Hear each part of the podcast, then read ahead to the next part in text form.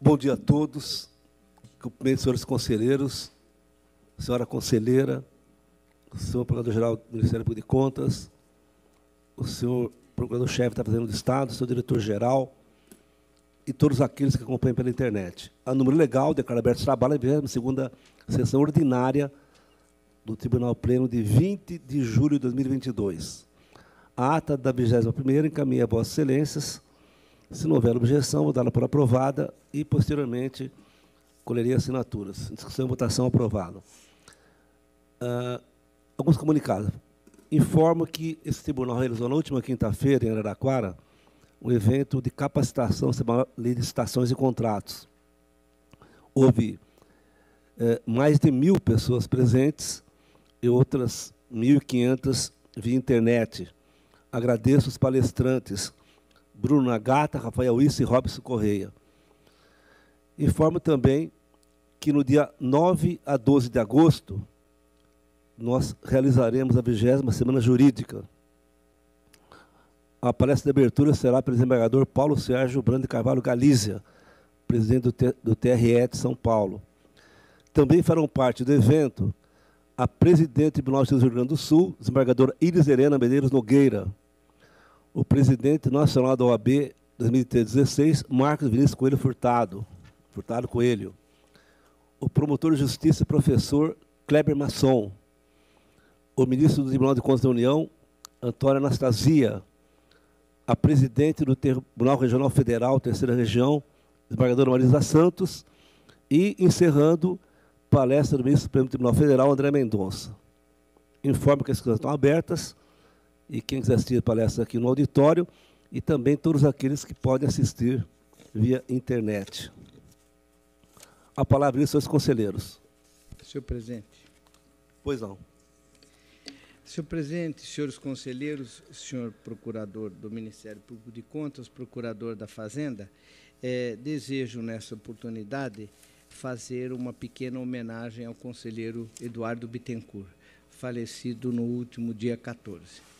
O conselheiro é, foi nosso colega aqui no tribunal, ele era, era, formado em ciências contábeis pelo Mackenzie, foi líder estudantil à sua época, trabalhou na secretaria da, no famoso GEGRAN, que eh, depois se tornou em Plaza, né? foi a, a entidade de planejamento, planejamento do Estado. Ele foi secretário-geral da Ordem dos Economistas, foi deputado estadual por duas legislaturas, inclusive pela legislatura famosa que foi feita a nova Constituição, que está até hoje em vigor. Ele foi conselheiro do tribunal, empossado em 11 de março de 91 e por três vezes presidiu a, a esse tribunal, em 93, 99 e 2008. Aposentou-se em 2002, foi também, é, é forçoso reconhecer, é, conselheiro vitalício do Corinthians, é, que, durante tu, que durante toda a sua vida ele acompanhou. Eu gostaria de fazer um registro de pesar. O conselheiro Bittencourt era de todos nós conhecido.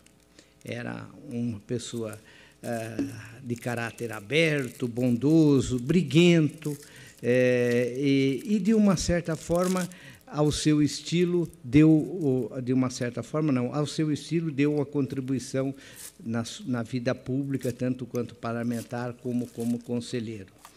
É, ele é, já estava algum tempo adoentado e nos deixou na, na última semana.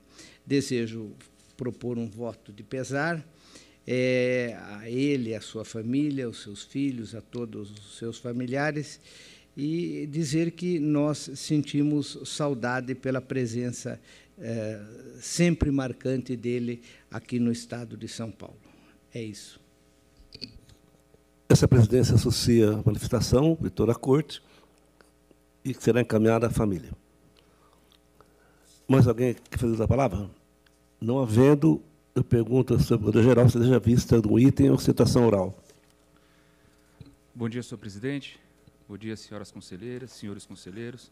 O Ministério Público não tem intenção de fazer sustentação oral, senhor presidente, mas também se associa à nota de pesar trazida pelo conselheiro Antônio Roque Cittadini, e também traz a informação a Vossas Excelências de uma resolução que foi publicada hoje no Diário Oficial do Estado, de extrema relevância, liderada pela Secretaria da Fazenda, em conjunto com a Secretaria de Governo, Orçamento e a PGE. E eles estabeleceram nessa resolução conjunta um procedimento e uma rotina de trabalho para acompanhar, monitorar e dar cumprimento às ressalvas e recomendações do parecer das contas do governador vejo como uma forma de respeito ao trabalho desta corte e certamente decorre da seriedade do trabalho de todos nós. Muito obrigado. Registrada essa comunicação, convido o doutor Sérgio Rossi que explique que, quantas sustentações orais haverá nessa manhã. Pois não, senhor presidente. Doutor Antônio Roque Cittadini, no item 11.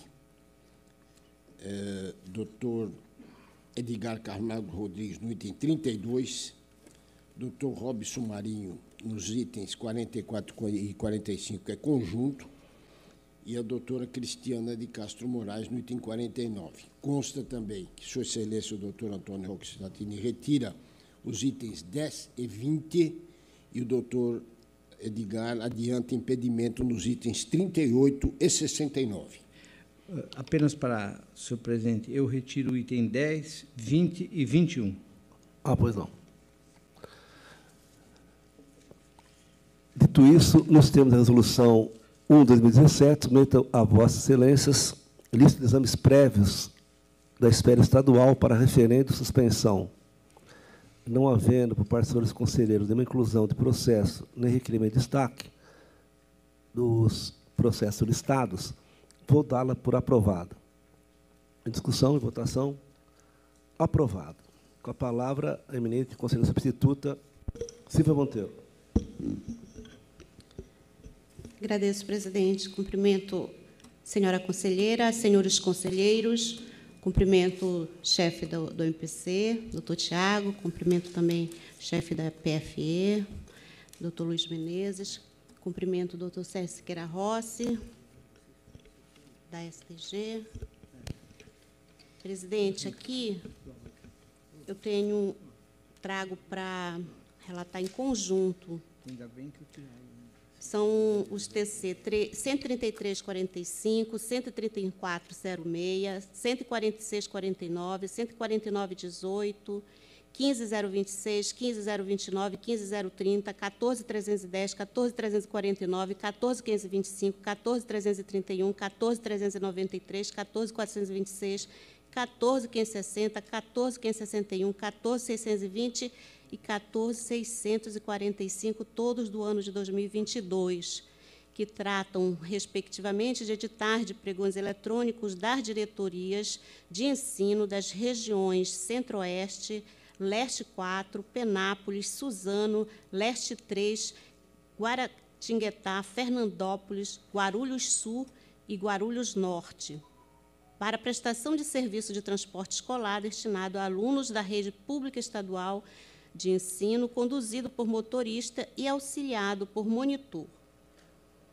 Aqui, primordialmente, impede registrar que a distribuição por prevenção a este gabinete de, é, decorreu do voto preferido, proferido pelo conselheiro Sidney Liberaldo no, nos processos 11.925 e 11.927 de 2022, oportunidade em que este plenário condenou a previsão de que as propostas deveriam se basear em preços praticados no mês de maio de, 20, de 2021, cláusula padrão a todos os editais ora em análise.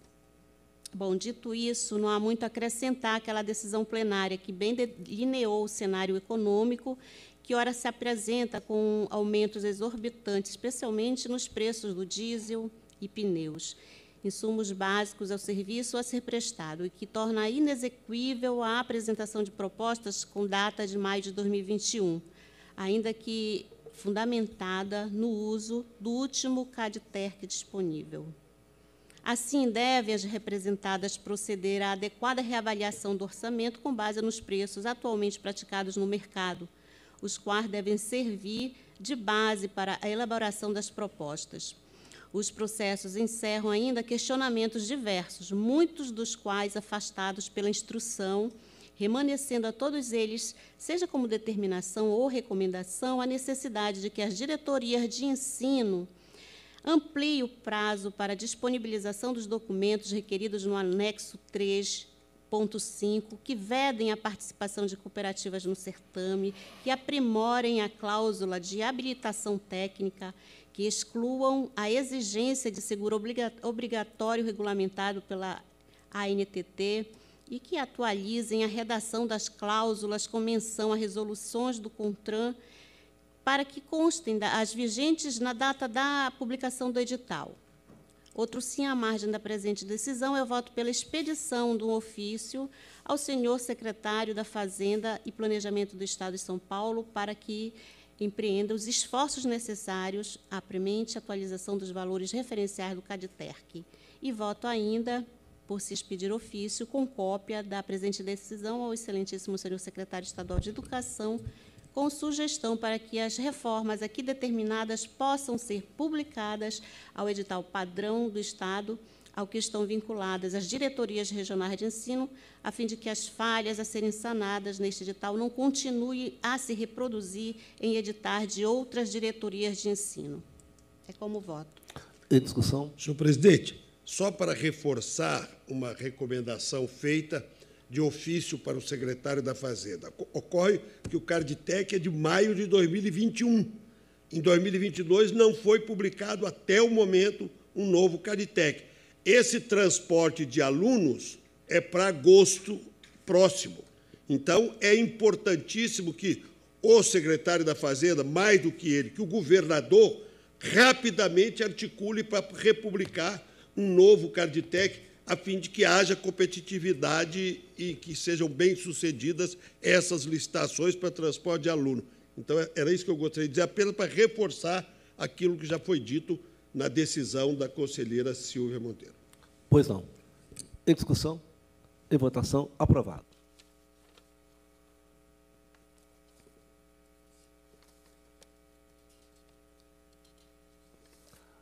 Agora, encerrar os exames prévios, retiro o item 1, com reclusão automática, para o dia 3 de agosto, e passa a palavra ao conselheiro Antônio Roque Stadini.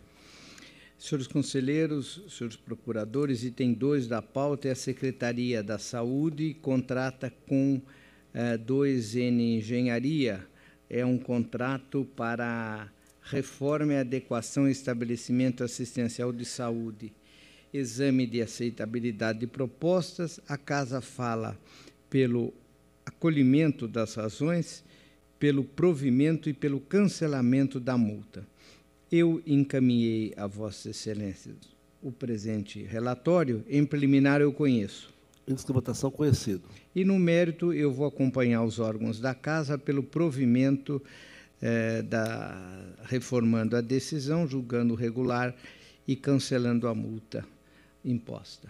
Em discussão, em votação aprovado. O item 3 trata-se de recurso ordinário da Artesp que contratou Magna Sistemas é, de consultoria. É, aqui há uma prejudicial de nulidade que é rejeitada pela Casa. O termo de ciência e notificação, assinado e posterior notificação realizada pelo Diário Oficial. Não há caracterização de nulidade. As cláusulas são restritivas, violaram as súmulas 14, 15 e 17, o orçamento estimativo sem o devido detalhamento dos itens e desrespeitos ao ensino, aos incisos da 866, uh, artigo 7 A Casa fala pelo conhecimento e pelo não provimento do presente recurso. É, eu, em preliminar, conheço, senhor presidente. Em discussão e votação conhecido. É, no, no, mérito, eu rejeito a prejudicial de nulidade e vou à decisão de mérito, é, conforme a íntegra do voto que encaminhei, acolho a manifestação do SDG pelo não provimento do recurso. Em discussão, em votação, aprovado. Passa a palavra ao senhor conselheiro Renato Matias Costa. Muito obrigado, senhor presidente. Bom dia, Vossa Excelência, senhores conselheiros, senhor procurador-geral, senhor procurador-chefe, senhor secretário, a todos que acompanham nossas sessões. O item 4 é recurso ordinário contra a decisão que julgou irregular rescisão unilateral de contrato da CDHU junto à Controtécnica Engenharia. O contrato objetivava a execução indireta em regime de empreitada integral de 102 unidades habitacionais no empreendimento Brás H, nesta capital, recorrente à CDHU. A instrução de PFE propõe o um não provimento. Conheço em preliminar. Discussão, votação conhecido.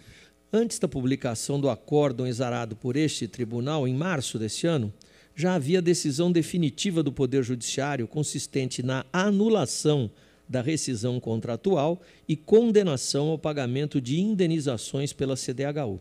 Transcrevo ementa da decisão no voto encaminhado.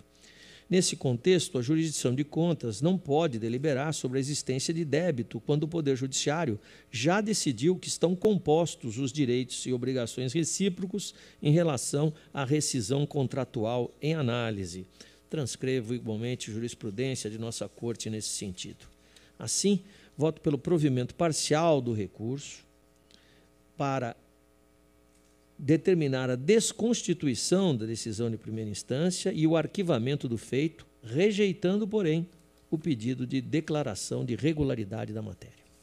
Em discussão, em votação, aprovado.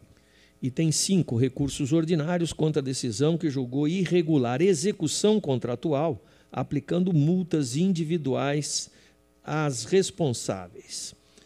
Trata-se de contrato da Fundação Casa com NT Fast Alimentação, prestação de serviço de nutrição e alimentação aos adolescentes sob tutela do Estado. São recorrentes a própria Fundação, sua ex-presidente e uma ex-diretora. PFE pelo provimento, SDG pelo não provimento é a instrução. Conheço em preliminar. Educação, votação conhecido a ex-presidente da Fundação Casa, uma vez constituída como autoridade máxima da entidade, figura, e não há como não o ser, como responsável pelos atos impugnados. No mérito, vale-me de precedente mencionado por SDG para manter o juízo de irregularidade que incidiu sobre a execução contratual. O precedente é um caso da Paula Souza. Transcrevi no relatório que encaminhei a Vossas Excelências. Os elementos constantes nestes autos denotam que a qualidade da alimentação destinada aos adolescentes se mostrou bastante insatisfatória, deixando a contratada de atender aos padrões mínimos exigidos no ajuste, colocando em risco, inclusive, a salubridade do fornecimento. Por outro lado, tal como no precedente supracitado, verifica-se no presente caso que a administração adotou todas as providências que estiveram ao seu alcance para a prestação de serviços, para que a prestação de serviços, perdão, fosse normalizada, promovendo numerosas diligências mediante visitas de nutricionistas, resultando, aliás, na aplicação de penalidades à empresa fornecedora. Desse modo, mostra-se cabível o provimento parcial dos apelos interpostos para o fim de excluir o comprometimento dos atos praticados em razão de ação ou omissão pelos representantes da Fundação Casa e, por consequência, a multa aplicada às gestoras recorrentes. Eu dou provimento parcial exatamente para essas finalidades. Declaro de ofício que no preâmbulo do acórdão relativo ao julgamento combatido passa a figurar como matéria em exame o terceiro termo aditivo, o qual recebeu o beneplácito deste tribunal, conforme constou no voto condutor.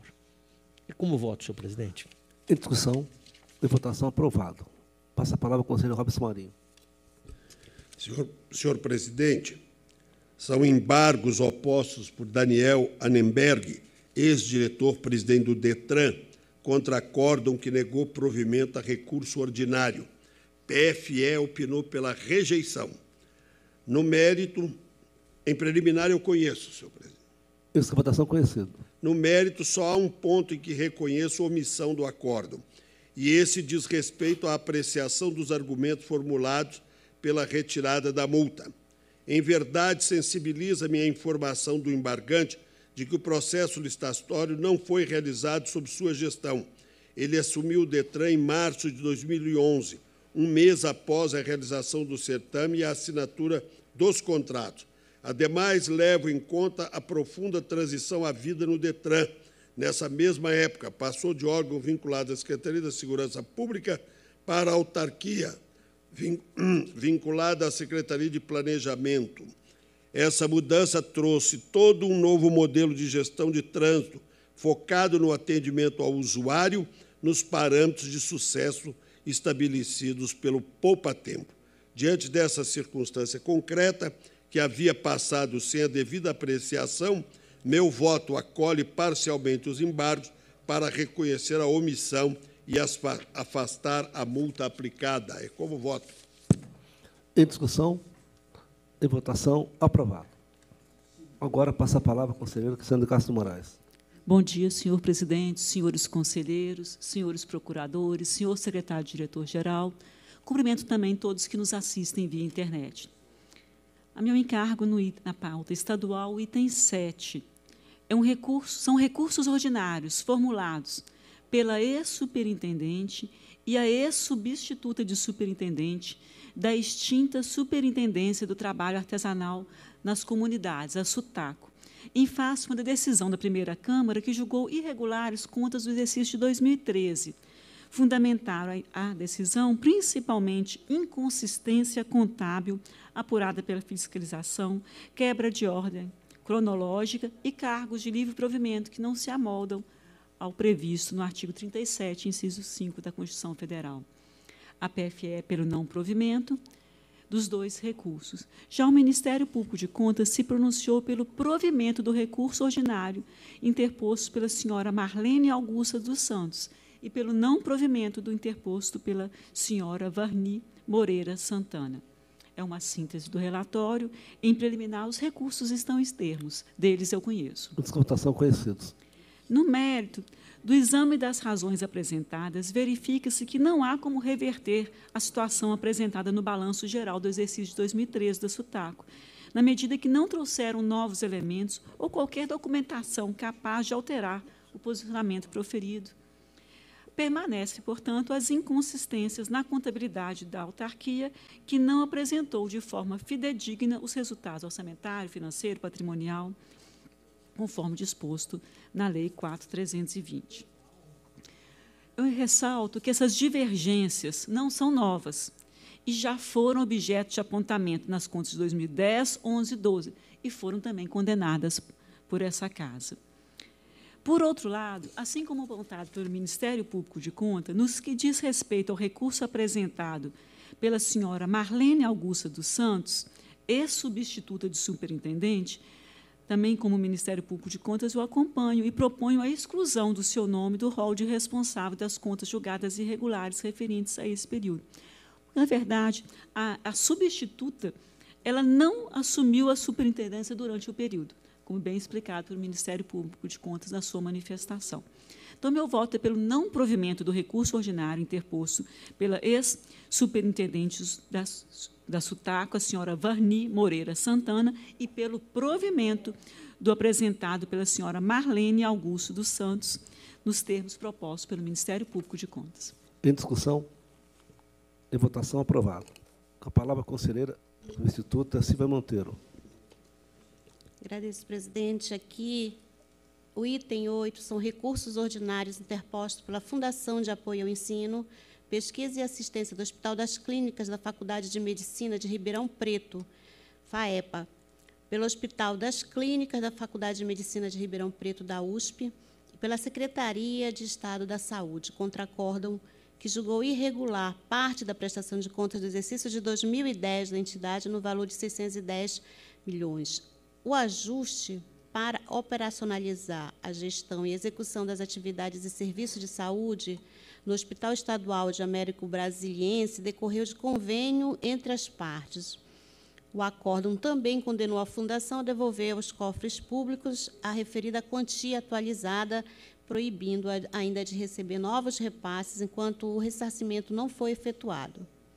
A decisão recorrida teve como fundamento alegadas despesas administrativas custeadas pelos recursos repassados, não restando efetivamente demonstrada a sua aplicação no objeto do convênio, porém se assemelhando à taxa de administração.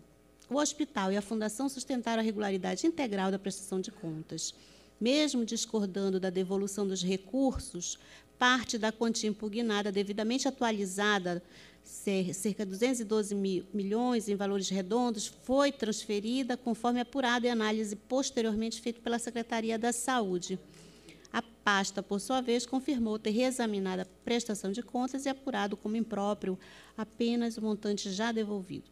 Em memoriais, as recorrentes comprovaram o ressarcimento também do valor remanescente já atualizado. Aqui, a TJ Economia e a TJ Jurídica opinaram pelo desprovimento e sua chefia foi pelo provimento. PFE defendeu o provimento dos recursos apenas para declarar extinta a penalidade de suspensão de recebimento de novos repasses pela FAEPA, já que, quanto às razões apresentadas, não há elementos novos e objetivos para a revisão do acórdão. E MPC entendeu que a matéria está comprometida. Presidente, preenchidos os requisitos de admissibilidade, eu voto pelo conhecimento dos apelos. Que votação conhecidos. No mérito, eu entendo que os apelos comportam provimento. Vale lembrar que a decisão recorrida julgou regulares despesas bancárias inicialmente impugnadas, mas que foram devolvidas ao longo da instrução. Portanto, não há razão para se decidir de forma contrária, agora em sede recursal, em relação aos custos administrativos os autos comprovam que houve a devolução do valor impugnado de 610 milhões, considerado como pagamento de taxa administrativa com os devidos acréscimos legais até as datas dos efetivos recolhimentos com acréscimos legais é, feitos em duas parcelas, 212 mil e 596 mil, que totalizou 809 mil. Ademais, a jurisprudência desta Corte tem admitido que, em caso de condenação, devolução, como o que ora se aprecia, o ressarcimento antes do trânsito em julgado da decisão torna possível o julgamento pela regularidade da matéria. Dessa forma, conforme voto já encaminhado previamente a Vossas Excelências, eu acompanho a chefia da ATJ e o voto, o voto é pelo provimento dos recursos para o fim de julgar regular a parcela da prestação impugnada com a quitação dos responsáveis e exclusão da pena de suspensão de novos recebimentos aplicada à FAEPA, entidade interveniente. Em discussão? Em votação? Aprovado. Encerrada a estadual, agradeço ao doutor Luiz Menezes, a quem desejo um bom dia. Bom dia. Vamos passar agora a pauta de exames prévios municipais. Nós temos a resolução 2017, número 1, submeteu ao egrégio plenário lista de exames prévios e editais da esfera municipal para referente, suspensão e conhecimento. Não havendo por parte dos senhores conselheiros uma inclusão de processo no requerimento de destaque, vou dá-la por aprovada. Em discussão, em votação, aprovada. Conselheiro Antônio Marcos Citadini. Senhor presidente, senhores conselheiros, o primeiro item é meu cargo, é uma impugnação de Porto Feliz sobre a contratação de pneus. É, encaminhei o relatório e voto é pela procedência parcial da representação. Esse é o meu voto. Discussão e votação aprovado. O item seguinte é a Prefeitura Municipal de Silveiras e também a questão são pneus. E, e igualmente a instrução fala pela procedência parcial e é, é o, a opinião da Casa e também este é o meu voto. Em discussão, votação aprovado. Encerrado. Agradeço senhores. e passo a palavra ao conselheiro Edgar Camargo Rodrigues. Muito obrigado, senhor presidente. Cumprimento a todos as senhoras conselheiras e senhores conselheiros e procuradores. Relato o pregão presencial da Prefeitura de Imbaúba, que quer fornecimento de licença de uso de software por prazo determinado. O voto vai acompanhar as opiniões convergentes é, pela procedência parcial, determinando a Prefeitura de Imbaúba para franquear aos interessados a utilização de ferramentas de tecnologia eletrônica para impugnações ou pedido de esclarecimentos, escoimar dubiedades e inconsistências nas informações, promover ampla revisão no instrumento convocatório, a fim de que as atividades ilicitadas sejam individualizadas e precificadas de acordo com itens, serviços e etapas. Fornecer elementos necessários à migração de dados, integração de sistemas e observar recomendações para ampliar o prazo de ingresso de impugnações ao edital. É o voto, senhor presidente. Em discussão, em votação, aprovado. Agora, Litomar Comércio de Produtos e Cláudio Luiz Ursini apresentam impugnações com relação a um exame ao edital pregão eletrônico 51 da Prefeitura de São Vicente para aquisição de gêneros alimentícios. Antecipei relatório e voto, e no mérito eu vou acompanhar o Ministério Público pela procedência parcial, determinando ao município de São Vicente que proceda a correções para rever descrição do objeto e composição dos lotes, limitar a exigência de amostras acompanhadas de laudos bromatológicos, microbiológicos e toxicológicos, reavaliar a requisição de fichas técnicas emitidas pela fabricante e suprimir a exigência de certificado de vistoria de veículo. Por derradeiro, eh, também acompanhando o Ministério Público, embora não perfaça objeto de impugnação específica, recomendo-se reavaliação da adoção do sistema de registro de preços, uma vez que os pressupostos relativos à eventualidade do fornecimento e imprevisibilidade da demanda não se mostram presentes em compras desta natureza, tanto que no plano vertente a própria prefeitura apresenta a estimativa de consumo. Vale o alerta de que eventual adoção imprópria do sistema de registro de preços pode conduzir ao julgamento pela irregularidade da licitação. É o voto. Em discussão, em votação, aprovado. Com a palavra o conselheiro Renato Betis Costa. São os TCs 13021, 13387 e 13388. Representações contra o edital de concorrência 1522 da Prefeitura de Piracicaba, destinado à contratação de serviços de manutenção, limpeza, jardinagem, conservação de áreas verdes urbanas, próprios públicos, com remoção, capinação manual de vias e logradouros. Caminhei a íntegra do relatório e voto. Passo a parte dispositiva, que, acolhendo as manifestações de ATJ, MPC e SDG, me faz votar pela procedência parcial das representações apresentadas por Vivian e Alessandro e pela procedência daquela formulada por Anselmo, determinando-se a Prefeitura de Piracicaba que revise a redação do edital a fim de providenciar a divulgação dos valores estimativos do objeto por meio de planilhas indicativas de custos e quantidades unitárias em anexo ao edital. Revisar a capitulação das referências de qualificação operacional e profissional, ajustando a redação do texto convocatório à norma da Lei 8666, bem como às súmulas de nosso tribunal. E reavaliar as informações disponibilizadas no memorial descritivo, providenciando administrativamente as correções e aprimoramentos que se façam necessários tendo em vista favorecer a mensuração de custos e orientação das licitantes na confecção de suas propostas comerciais. Em discussão, em votação, aprovado. TC 13791, representação contra o pregão presencial 1122 da Câmara Municipal de Guarulhos, que tem propósito de contratar a sessão de direito de uso por locação de sistemas integrados de gestão pública. Eu acolho a instrução e voto pela procedência da representação, determinando que a Câmara promova as seguintes modificações. Suprima a referência feita à quantidade de servidores do quadro pessoal da regra de apresentação dos atestados de qualificação operacional, adotando o fator de comprovação de aptidão técnica em atividade pertinente e compatível com as características e quantidades previstas no objeto da licitação.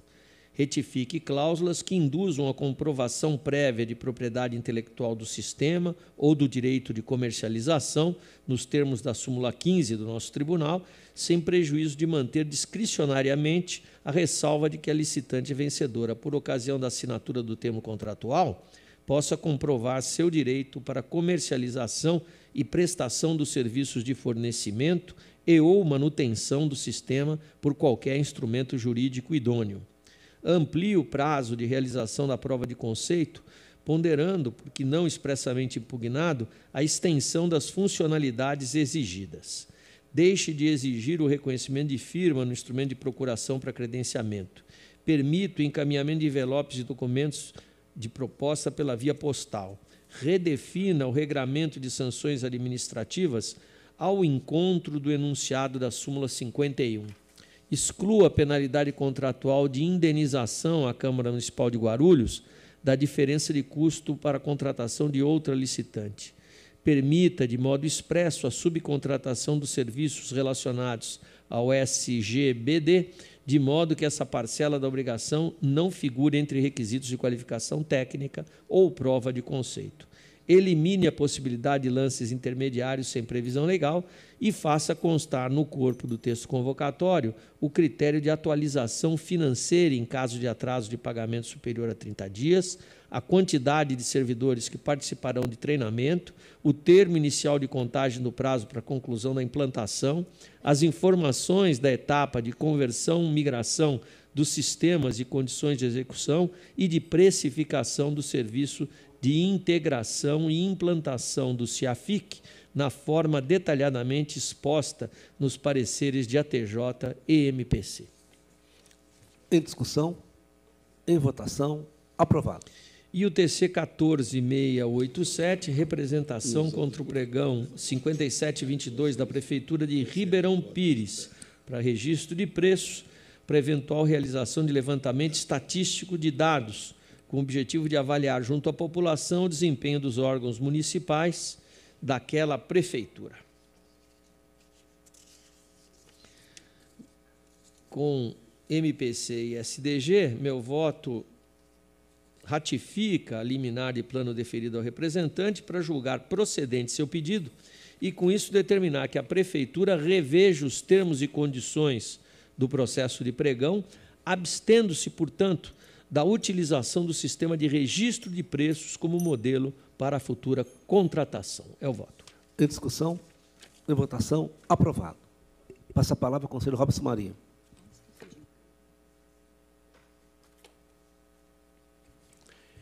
em exame e representação contra edital da Prefeitura de Itapetininga para contratação de serviço de gerenciamento de vale alimentação. O edital permite expressamente a prática de taxa negativa, e essa é a queixa do representante.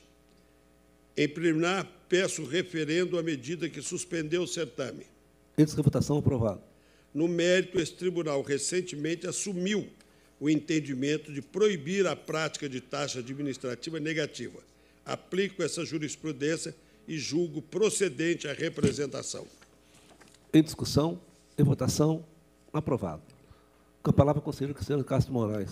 Senhor presidente, senhores conselheiros, senhor procurador do Ministério Público de Contas, eu trago representações contra o edital do pregão eletrônico da Prefeitura Municipal de Jacupiranga, objetivando a contratação de empresa para fornecimento da licença do uso de software.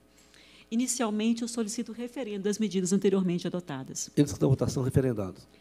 No mérito, conforme relatório e voto que encaminhei previamente a Vossas Excelências, considero parcialmente procedente a representação formulada por Diego Leite Cruz e procedente aquela intentada por Gessé Romero Almeida, determinando que a Prefeitura Municipal de Jacupiranga altere o edital nos termos propostos pela setoria, assessoria especializada de ATJ.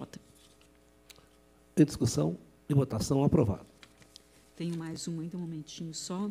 Trago agora uma representação formulada pelo edital do pregão presencial da Prefeitura Municipal de Flórida Paulista, tendo por escopo a aquisição de veículos automotores.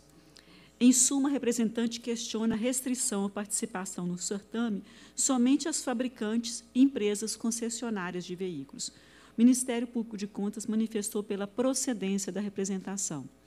Conforme relatório e voto que encaminhei previamente a Vossas Excelências, nos estritos limites dos aspectos abordados, meu voto acompanha o posicionamento do Ministério Público de Contas e considera procedente a representação intentada, determinando a Prefeitura Municipal de Flórida Paulista que altere o edital do pregão presencial de modo a excluir as requisições de primeiro emplacamento dos veículos licitados no DETRAN de Flórida Paulista, conforme jurisprudência deste tribunal que consta do voto que encaminhei previamente a Vossas Excelências. É como voto.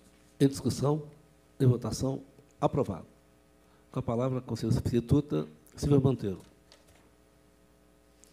É, eu trago para julgamento o TC 14927-22, que trata do edital do pregão eletrônico número 134-22, formulado pela Prefeitura de Franca, destinado à execução dos serviços de limpeza urbana e correlatos no município. Conforme relatório e voto previamente encaminhados, aqui eu considero com a instrução parcialmente procedentes as impugnações, determinando que a administração exclua a exigência de comprovação de que o engenheiro responsável técnico dos proponentes possua expertise em serviços de varrição manual de vias e logradouros públicos. Este é o voto. Em discussão? Em votação? Aprovado. Encerrados o exame prévio, passemos à pauta municipal ordinária. Com a palavra, conselheiro Antônio Roque Stadini.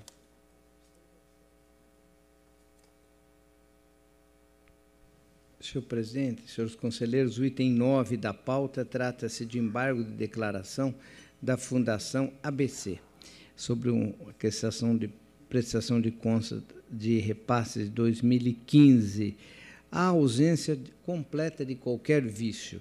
Eu conheço e rejeito, senhor presidente. Em discussão, votação, aprovado. O item 10 eu retiro de pauta e retorno ao meu gabinete. Havia um pedido de vista do conselheiro Sidney Beraldo. Então, eu retiro de pauta e retorno ao gabinete.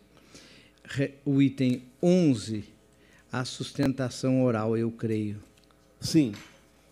Eu convido o doutor Hugo Martins Abud, que falará pelo Instituto de Desenvolvimento Estratégico e Assistência Integral à Saúde. Bom dia, doutor Hugo. Com a palavra, seu relator, em seguida, a Vossa Senhoria. É, para um breve relatório, a questão aqui é a quarteirização de serviço. Diz a casa que a economicidade não foi respeitada, houve violação ao artigo 37 e também pagamento estranho ao contrato de gestão. Essas são as questões principais para o qual ouvimos o senhor advogado. Com a palavra, o defensor pelo tempo regimental. Bom dia, muito obrigado, senhor presidente, senhor relator. Agradeço a oportunidade de mais uma vez voltar a essa casa para sustentar hoje em nome do Instituto de Desenvolvimento Estratégico e Assistência Integral à Saúde, resumidamente ideais. Como bem dito pelo senhor relator, doutor Cittadini, uh, o acórdão recorrido uh, atento às questões postuladas e colocadas pelo Dr. Cidadini, diante de economicidade e quarteirização, determinou a devolução integral do, do valor pago durante o exercício em análise, que é o exercício de 2011. Né? Uh, primeiro ponto que eu gostaria de, de, chamar a atenção aos ilustres conselheiros é a questão da, da, prescrição, que foi objeto de tema 899 do Supremo Tribunal Federal. É matéria de ordem pública, entendo que, o, que, o, que essa questão é, está prescrita e gostaria de chamar, então, a atenção dos ilustres conselheiros, já que nós estamos falando da análise de um contrato que foi feito em 2011 com julgamento em 2015 e agora, sete anos depois, uh, aqui estou presente em nome do Instituto para sustentar em grau recursal uh, pelo provimento do recurso que foi interposto. Né? A gente tem que observar aqui que não se trata de qualquer apontamento de improbidade, o que tornaria, de qualquer forma, imprescritível, né?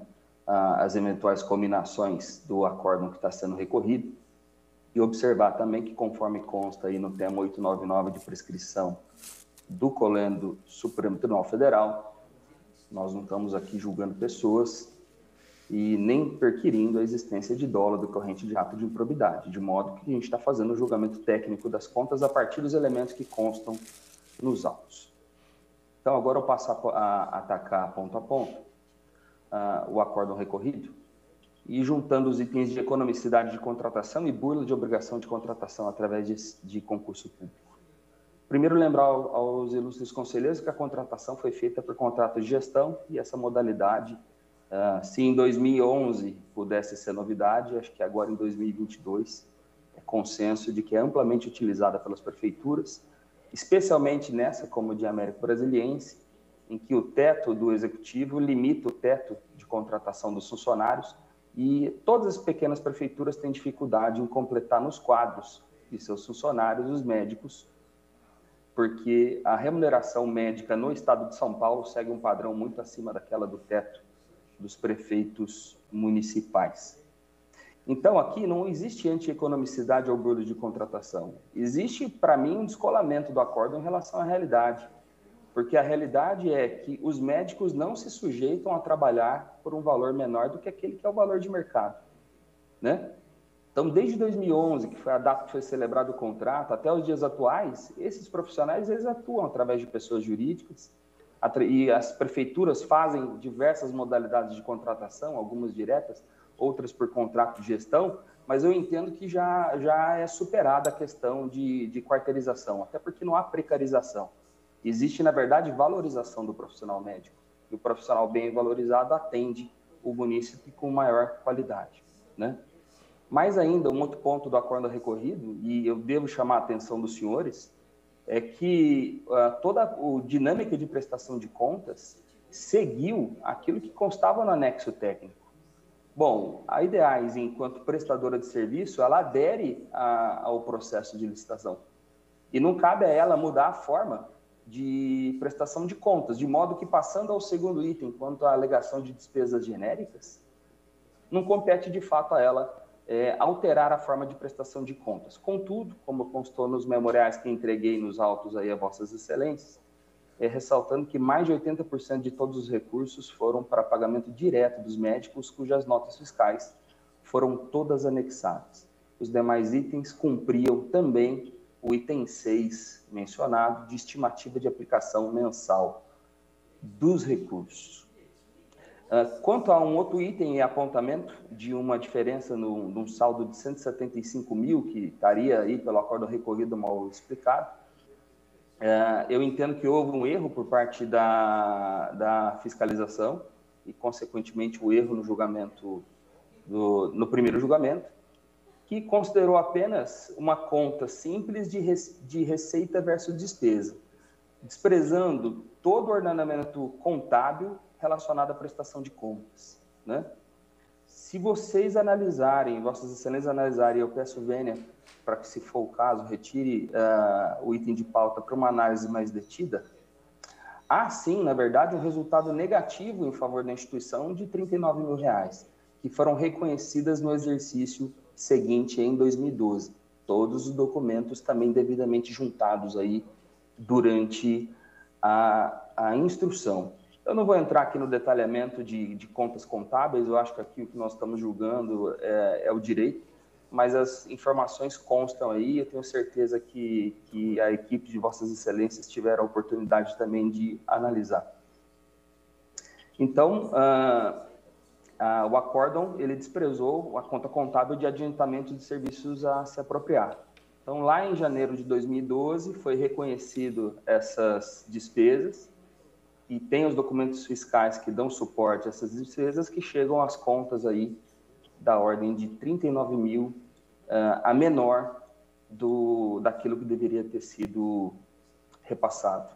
Mas o que me causa uh, maior espanto e maior preocupação é a obrigação, por conta do acordo recorrido, em devolução de 100% do valor recebido. Veja, por um período de mais de um ano foi colocado lá uma empresa de gestão que faz serviço complementar. Então, o que ela faz é suprir aquilo que o próprio corpo de funcionários médicos do município não consegue atender, e ela presta serviço atendendo a população por demanda espontânea. Os médicos ficam lá de serviço da, da população.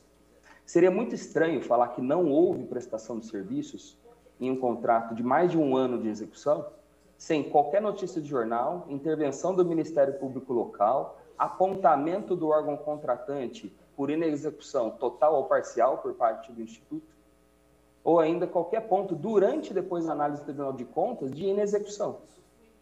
Aqui eu entendo que houve assim um julgamento muito mais genérico em relação a normas gerais de administração pública e princípios administrativos que não podem ser desprezados, mas também se negou a realidade a respeito daquilo que consta, que é um período inteiro de execução de contrato sem qualquer manifestação de munícipe, Ministério Público, Câmara de Vereadores, de, de inexecução por parte do órgão fiscalizador interno e até do Tribunal de Contas. Portanto, eu peço a Vossas Excelências que, na consideração do julgamento de Vossas Senhorias, excluam a necessidade de devolução dessa, dessa quantia, porque, do contrário, a gente vai estar prestigiando o enriquecimento ilícito, porque o serviço foi efetivamente prestado, as notas fiscais constam também do, nos autos, as pessoas foram pagas, e, inclusive, a instituição pediu lá, é, pelo, pelo, por um requerimento, a entrega das fichas de atendimento médicos, e esse pedido não foi acatado, e até hoje o nosso pedido não foi aceito.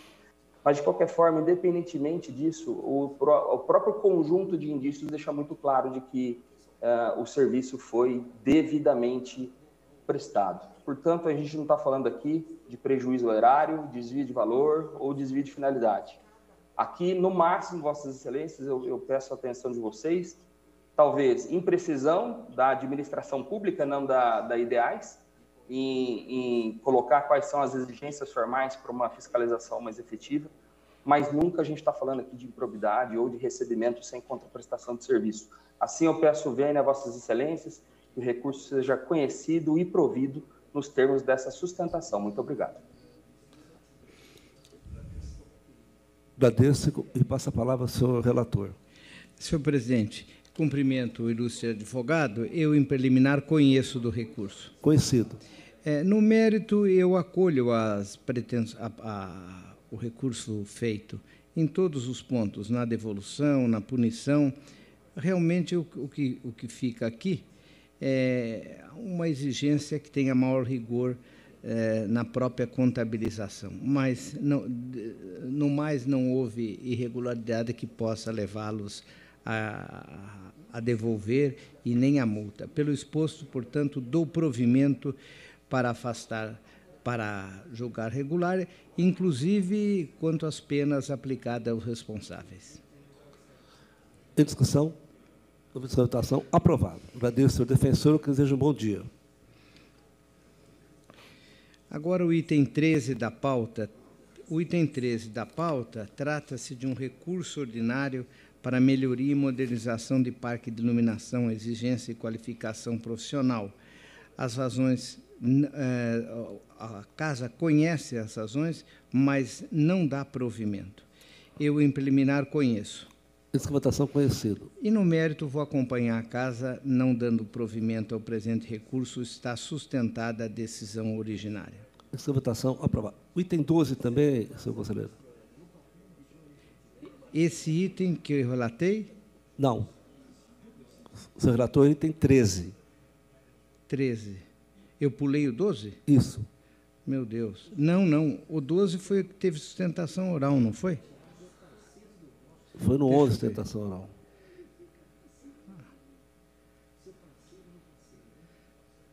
Ai, ai, ai.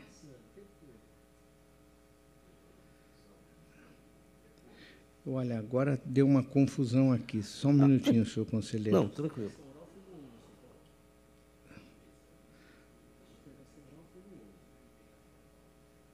Bom, então, olha, eu acabei uh, lendo o voto do 12 e, e, agora não tenho como voltar atrás. Tudo que eu falei fica mantido uh, com relação ao, ao, ao 11. Na verdade, acabou. É, não houve sustentação oral. Eu já falei para o advogado que eu acompanhava os argumentos dele. É que é um caso muito parecido e eu acabei dando provimento. Então vamos em frente. Vamos em frente. Então vamos em frente. Não há o que fazer. É, o 11 12 pelo provimento, então. Índice de votação aprovado. 13, Vossa Excelência, relator. Agora é o 13, né? 14. A, 14. O 13 eu já fiz, agora é o 14. Como diz o conselheiro. É, não, como diz o conselheiro Robson, esse negócio de computador confunde um pouco, viu? É, olha, eu, eu, agora mesmo eu acabei correndo muito rápido e dando provimento. Bom, vamos lá, 14.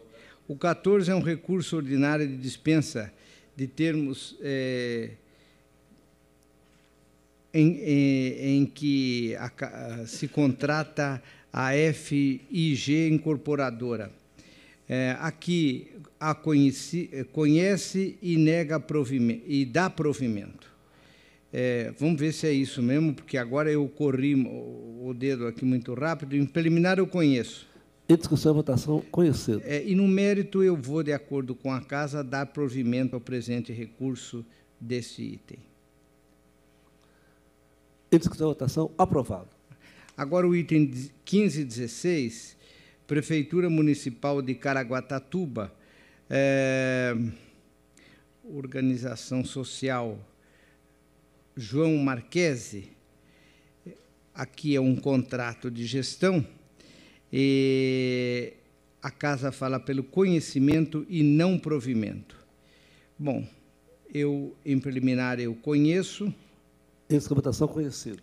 E no mérito, as razões não trouxeram qualquer medida que pudesse alterar as falhas levantadas. Eu não, dá, não dou provimento. Essa votação aprovado. Agora o 17 a 19, Sertãozinho. Recurso ordinário, prestação de contas, gestão e organização de eh, ações no serviço de equipamento de saúde. É, os recursos são conhecidos, segundo a casa, e não providos. É, é o caso, eu vou, em preliminar, conhecer. Conheço em preliminar. Essa votação conhecido. E no mérito, eu, não, eu nego o provimento conforme é, o voto que encaminhei. Essa votação aprovado. O item 20 é Taquaritinga, eu retiro de pauta e retorno ao gabinete. Retirado. E o item, veja aqui, o item 21 também também retorna ao gabinete, porque há conexão com outro processo que vai ser discutido aqui na casa. E agora, bom, acabou. Agora eu Terminado, tenho só um voto passar... revisor.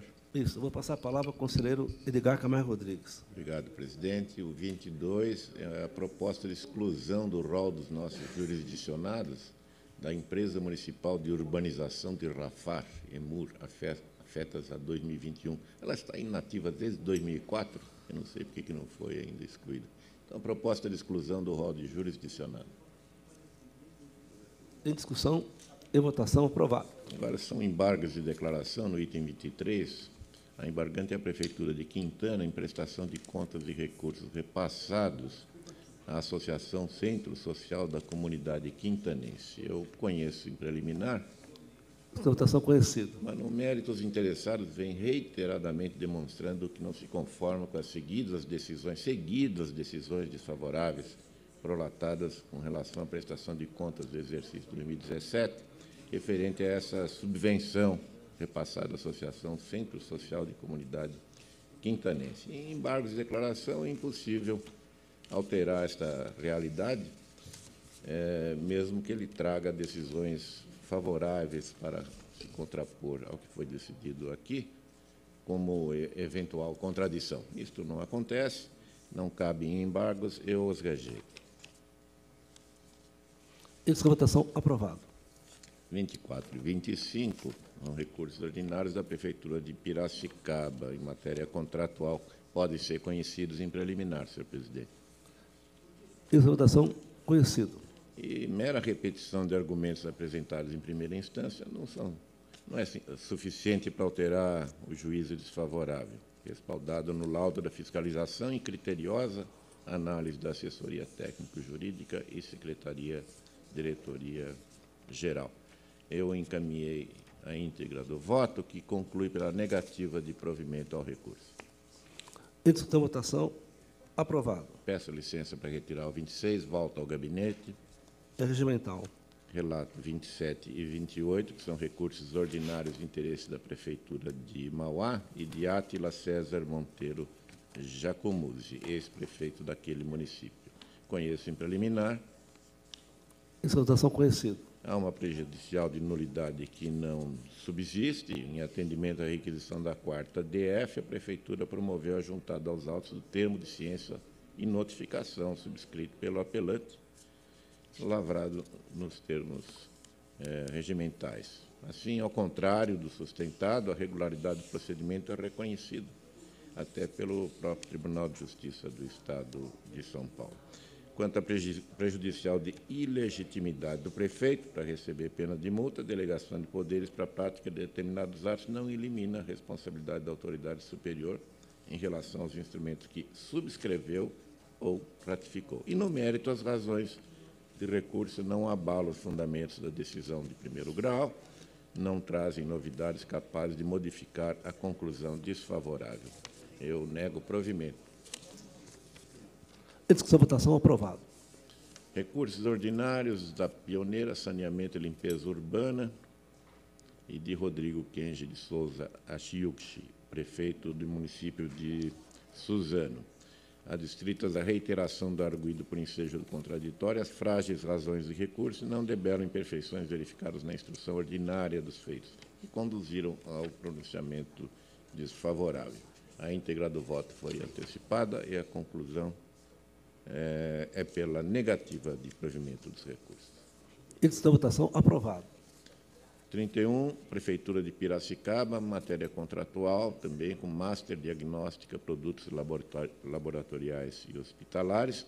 As razões impulsionadas pelo recorrente não aparelham suficientemente a pretensão de modificação do julgado, apenas buscam conferir nova interpretação a fatos já debatidos pelos órgãos técnicos e opinativos e considerados na formação do livre convencimento do relator ACO.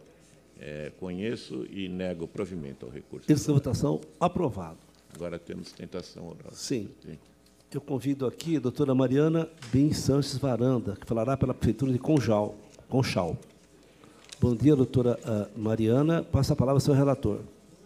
Bom dia, eminente advogado, doutora Mariana. É um pedido de reexame da Prefeitura de Conchal diante de um parecer prévio desfavorável às contas anuais do prefeito de 2019, é, principalmente devido ao déficit orçamentário, resultado financeiro negativo, é, não perfilharam condição fiscal equilibrada à vista da iliquidez perante obrigações de curto prazo e excessivo redesenho das peças orçamentárias, 32% da despesa inicial fixada a origem se defende, os argumentos são submetidos às manifestações de assessoria técnica, jurídica, economia e chefia, que foram uníssonas pelo conhecimento e no mérito pela negativa de provimento, já que as razões de recurso não teriam trazido elementos suficientes para a revisão do juízo desfavorável.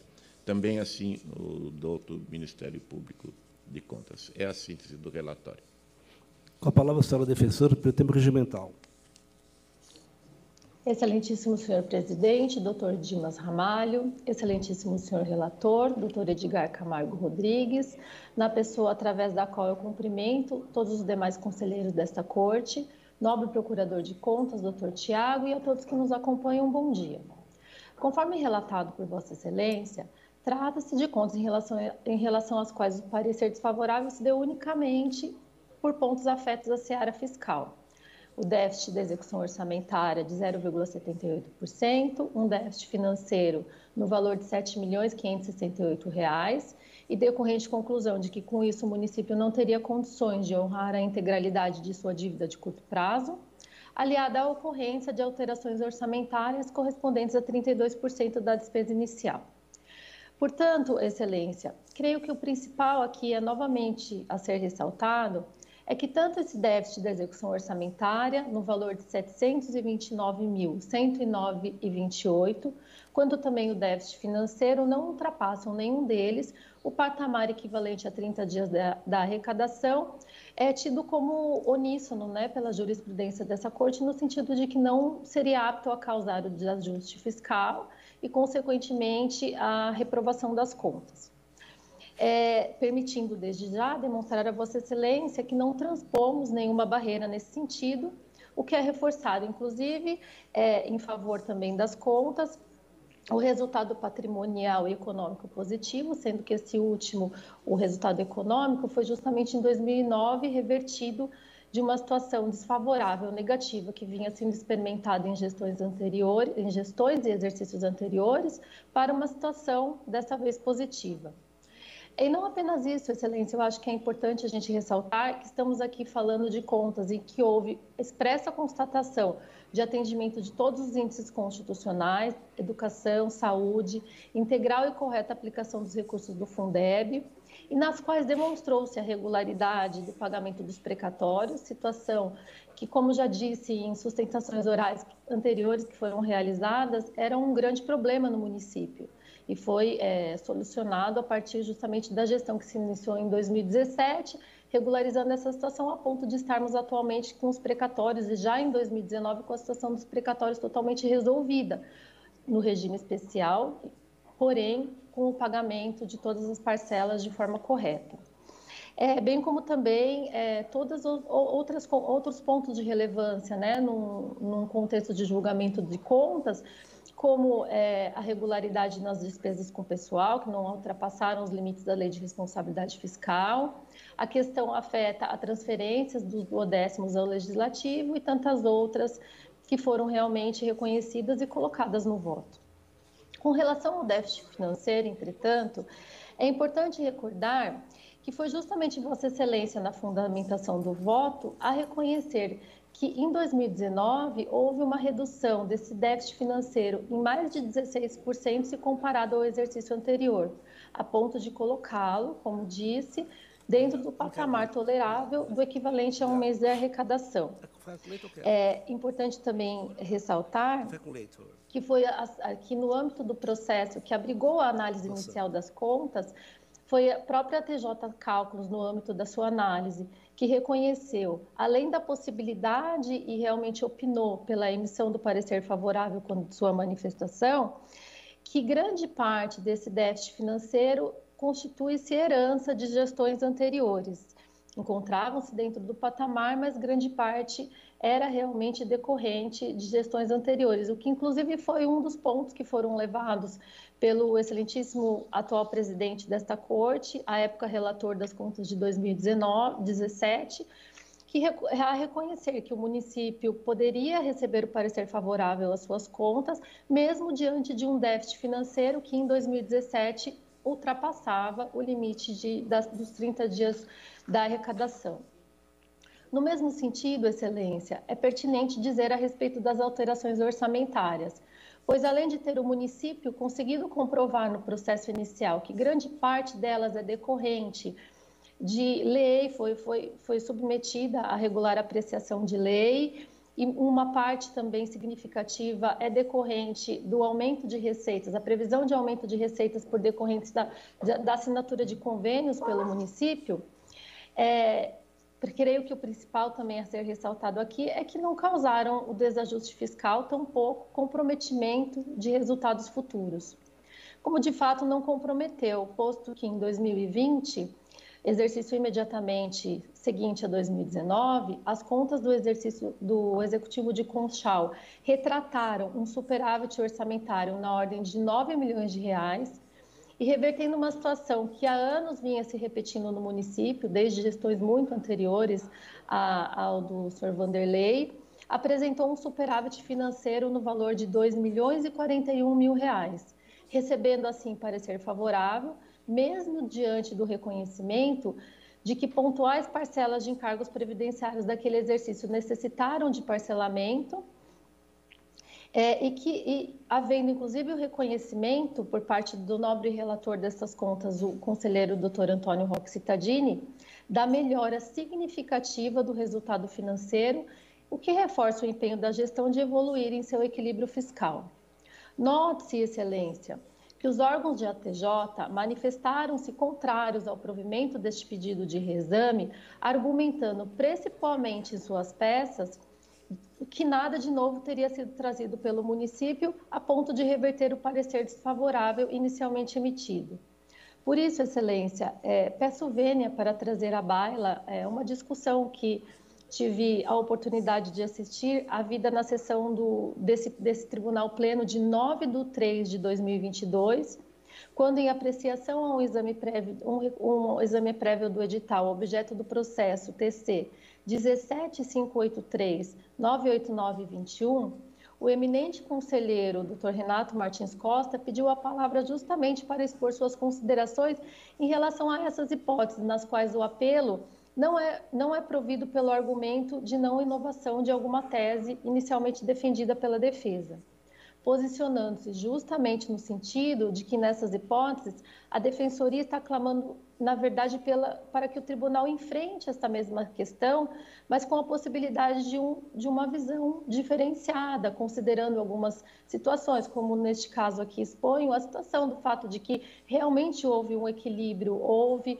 um, uma, um, uma crescente evolução na gestão fiscal do município, a ponto de levar a, paulatinamente a redução do déficit financeiro, a ponto de, em 2019, colocá-lo dentro do limite tolerado por essa corte, e em 2020, já a transformação para um, uma situação de superávit financeira. É sendo exatamente essa mesma análise, né? uma reanálise dos mesmos fatos, através de um prisma diferente que realmente aqui estamos clamando a vossas excelências. E, para, e, e com isso, né, reconhecendo que houve realmente, existe, existe uma boa, boa ordem das presentes contas, e acima de tudo, aqui comprovamos que durante todo o primeiro mandato da atual gestão, buscou-se a melhora de sua situação fiscal. E efetivamente isso foi conseguido, apesar de tantas dificuldades que foram enfrentadas nesse primeiro mandato, principalmente no último ano, com o advento da pandemia e todas as dificuldades financeiras e situações é, jamais esperadas que realmente houveram por decorrência desta. E assim, Excelência, encerrando a, a minha participação e agradecendo, é, o, que clama, o que clama realmente essa defensoria é para que seja provido o pedido de reexame e um novo parecer, desta vez favorável à aprovação das contas de 2019, seja emitido. Obrigada, viu? Muito obrigada, Excelência. Agradeço com a palavra ao senhor relator. Cumprimento, eminente advogada ela apresenta uma defesa bastante consistente e insiste em que não houve desequilíbrio fiscal, ou se houve, não é relevante, mas é, nunca é demais registrado, doutora Mariana, que esse equilíbrio fiscal só foi obtido graças ao parcelamento de mais de 3 milhões de reais da Previdência, dois novos acordos no exercício, além dos quatro que já vinham desde 2017 se fosse ter liquidado a Previdência, esse desequilíbrio fiscal ficaria muito mais evidente. De qualquer maneira, senhor presidente, eu vou retirar para analisar com mais vagar uh, a argumentação da senhora advogada. Agradeço, agradeço a senhora defensora. E encerrada a relatoria do eminente conselheiro Edgar Camargo Rodrigues, passa a palavra ao conselheiro Renato Patins Costa. Obrigado, senhor presidente. 33 a 35 é matéria que retorna. Trata-se de recursos ordinários interpostos contra a decisão que julgou irregulares pregão presencial, ata de registro de preços, notas de empenho da Prefeitura Municipal de São Bernardo do Campo, objetivando a aquisição de diversos brinquedos junto às empresas que estão nominadas na nossa ordem do dia. Naquela oportunidade, eu dei provimento ao apelo pelas razões que sustentei e que reiterei no voto que mais uma vez encaminhei a vossas excelências. Pediu vista a eminente conselheira Cristiana de Castro Moraes, a quem ouço com toda a atenção e acatamento. Com a palavra, conselheiro Cristiano Castro Moraes.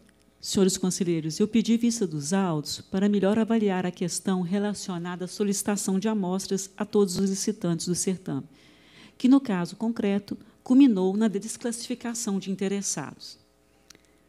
Excelências, apesar dos efeitos concretos decorrentes das solicitações editalícias, a percepção externada pelo conselheiro relator, no sentido de que a jurisprudência desse corte se encontrava em marcha de mudança, não sendo unânime ou não estando sedimentada à época dos fatos, pode ser acompanhada pelo caráter de mutação com que a matéria foi abordada pelo voto condutor. Nesse sentido, eu acompanho o voto preferido do eminente relator. Agradeço a Vossa Excelência. Em discussão, em votação, aprovado. O próximo item 36 também é matéria que retorna.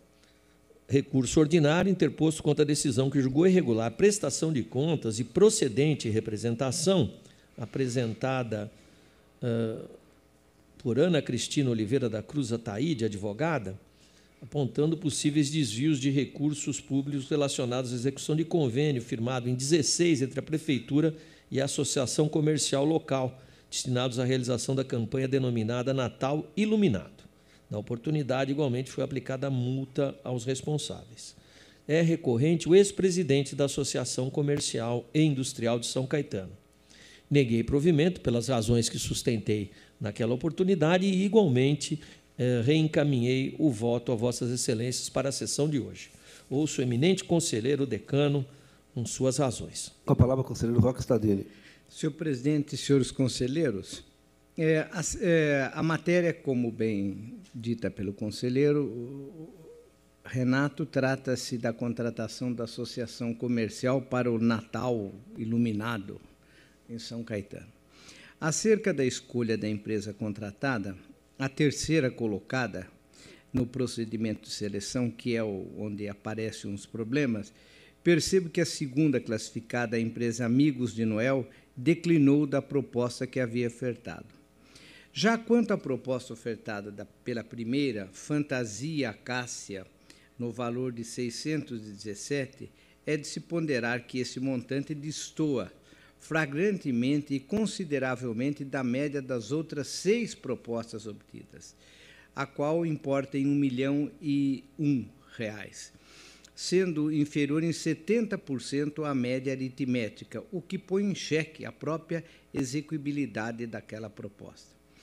Portanto, os citados dispositivos legais estariam a impor a desclassificação da primeira, remanescendo a terceira, que foi a efetivamente contratada.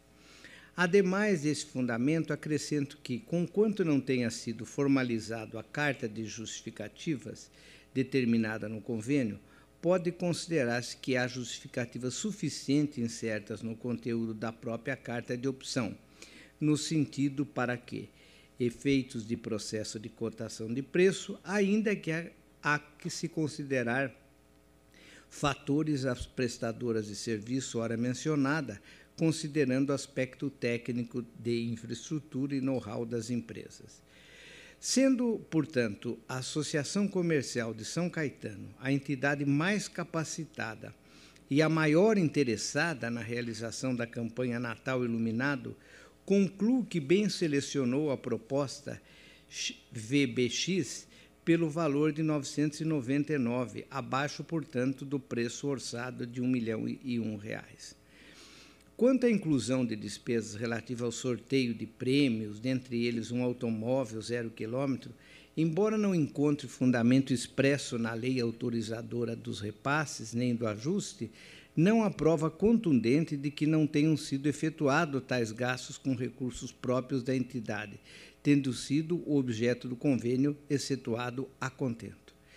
No específico caso dos autos, embora não tenha sido tomado o procedimento mais adequado, inexistindo a segregação entre os gastos feitos com repasse público e aquele sustentado pela própria entidade e considerado em boa execução de serviço, bem como à luz do fundamento mencionado do próprio voto vencido, entendo que as falhas possam ser relevadas levando ao campo de recomendação, evidenciando sua repetição futura.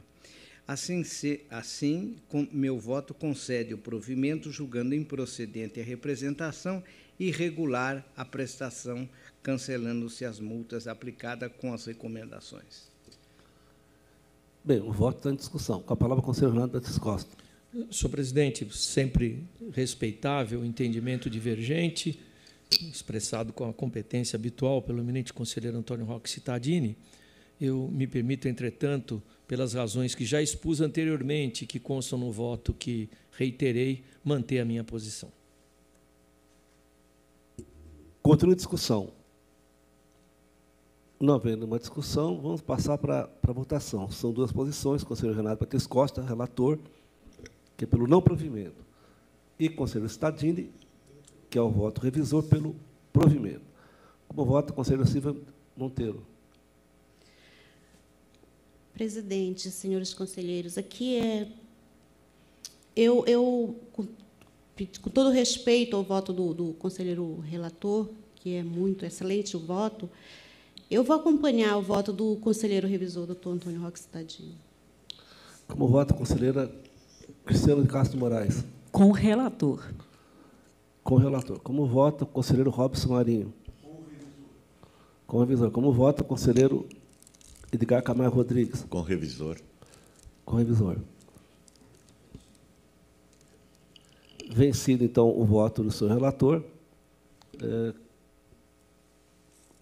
é, vencedora a proposta do seu revisor, Antônio Roque Cittadini, que fica, desde já, designado relator.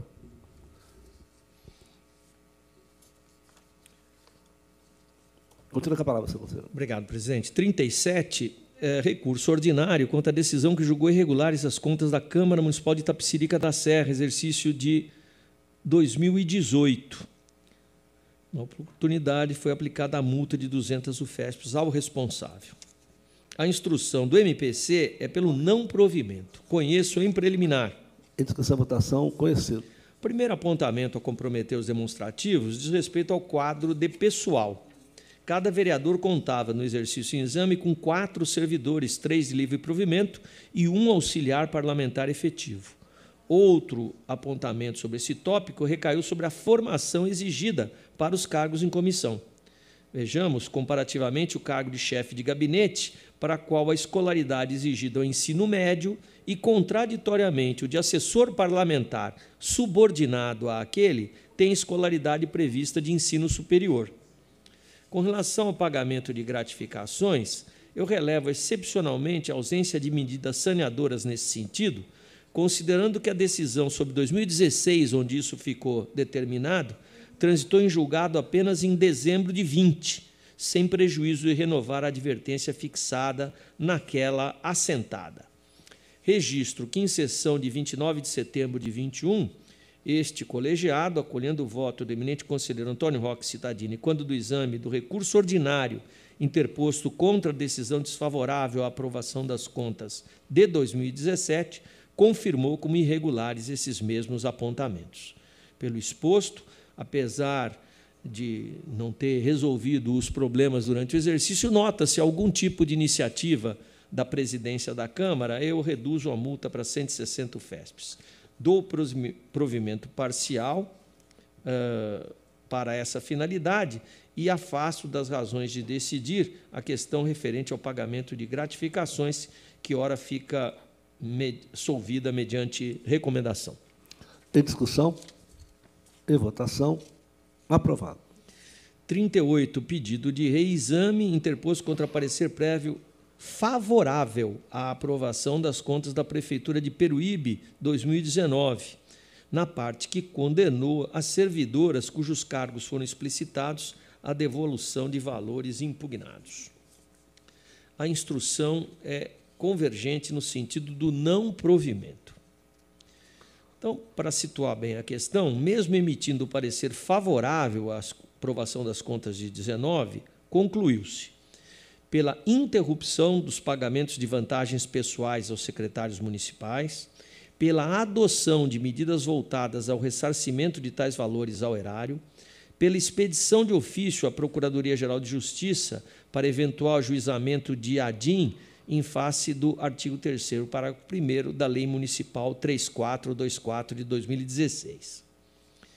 No que tange à arguição de nulidade, como bem elucidou a SDG, a responsabilidade pelos atos praticados pertence ao ordenador de despesas, a quem compete a aferição das irregularidades e, como tal, responde pelos atos administrativos e financeiros de sua gestão.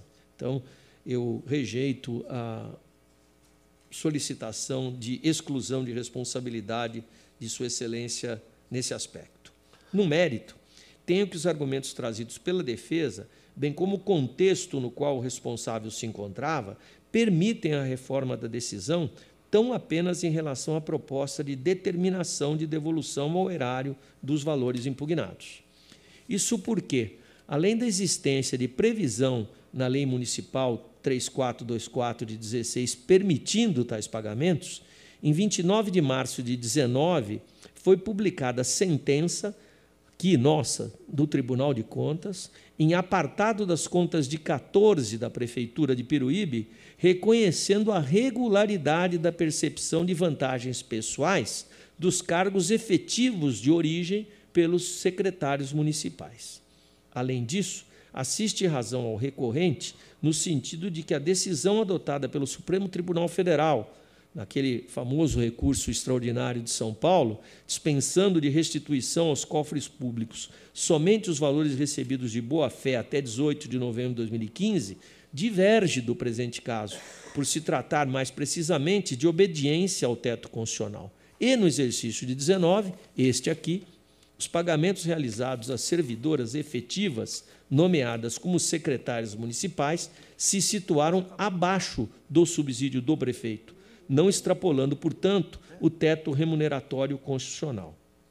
De manter-se, todavia, a recomendação para interrupção dos pagamentos de vantagens pessoais aos secretários e a emissão de ofício à Procuradoria-Geral de Justiça do Estado para eventual ajuizamento de ADIM em face da Lei Municipal 3424 de 16, no dispositivo que mencionei. Para todas essas finalidades, portanto, eu dou provimento parcial. Em discussão e votação, aprovada com impedimento do conselheiro Edgar Camargo Rodrigues. E, por fim, o 39, pedido de reexame contra parecer prévio desfavorável às contas municipais de Júlio Mesquita, da Prefeitura Municipal de Júlio Mesquita, exercício de 19. Prefeitura é a recorrente. Foram apresentados memoriais e a instrução aqui é convergente no sentido do não provimento. Motivaram o parecer desfavorável os seguintes desacertos: falta de recolhimento dos parcelamentos de encargos sociais e dos aportes para cobertura de déficit atuarial, atuarial devidos ao regime próprio durante todo o exercício, atrasos nos recolhimentos de encargos sociais do FAPEM, INSS, Fundo de Garantia e PASEP, com incidência de multas e juros quando da efetivação do pagamento, e déficits orçamentários e financeiros. Por tal quadro, foi aplicada a multa ao responsável. Nenhum desses pontos, senhores conselheiros, foi afastado pelas razões de reexame. No entanto, há de se reconhecer a adoção de algumas providências por parte do Executivo, ainda que em exercícios eh, posteriores, motivo pelo qual, até pela, eh, vamos dizer, inconveniência não é, da gente aplicar multa, algo que encontra de prefeitura, algo que hoje ainda não está muito bem sedimentado, eu cancelo ou proponho que se cancele a multa aplicada. Para essa finalidade do provimento parcial. Em discussão votação, aprovado. Com a palavra, conselheiro Robson Marinho. Se Vossa Excelência permitir, 40 a 43. Pois não. São recursos ordinários. 40 e 41, recursos da empresa Pioneira Saneamento e da Prefeitura de Suzano contra a decisão que julgou irregulares aditivos a contrato firmado entre as partes. A decisão fundamentou-se na assessoriedade. 42 recursos da Fundação de Saúde da região de Bauru contra a decisão que julgou irregular contrato de gestão e decorrentes aditivos firmados com a Prefeitura de Pederneiras. A decisão reprovou a não realização de formalidades essenciais para o contrato de gestão notadamente a qualificação da entidade como organização social. Também não houve lei regulamentadora, nem divulgação do rol de entidades interessadas. O 43 é um recurso do ex-prefeito de Ilha Cumprida contra a decisão que julgou irregular contrato, aditivos, execução contratual relativos a ajuste com a construtora BLK para obras na orla marítima. Entre os fundamentos do acordo estão a falta de planejamento, as falhas de orçamento estimativo e o término da contratação sem que a obra estivesse pronta. Eu conheço em preliminar e nego provimento aos recursos. Em discussão e votação, conhecido. Em discussão e votação, aprovado. Agora, a sustentação oral. Eu convido o doutor Dorcílio Ramos Sodré Júnior que falará pelo senhor Kleber Lopes de Souza, ex-presidente da Câmara de Bastos. Agradeço, doutor Dorcílio, e passo a palavra ao senhor relator. Recursos ordinários do ex-presidente da Câmara Municipal de Bastos contra acórdão que julgou irregulares as contas de 2018 daquela edilidade. O fator determinante da decisão foi a irregularidade relativa à incompatibilidade de horários no acúmulo das funções de vereança com o cargo de servidor público.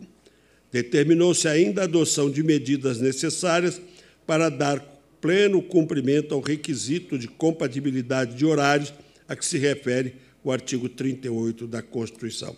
Eu solicito ao doutor Dorcílio que a única questão apontada é três funcionários públicos se elegeram vereadores. Havia compatibilidade de, compatibilidade de horário no trabalho deles e da sessão de Câmara. Apenas se em eventual afastamento desses é, vereadores que eram funcionário público, no horário de serviço, se foram feitos os devidos descontos. Essa é a única objeção apresentada pelo relator originário. Ouço o senhor advogado. Agradeço com a palavra, senhor defensor, pelo tempo regimental.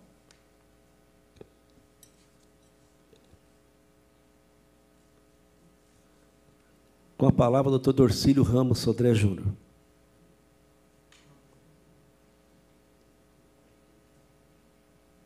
Bom dia, excelentíssimo senhor presidente, excelentíssimo senhor. Bom dia,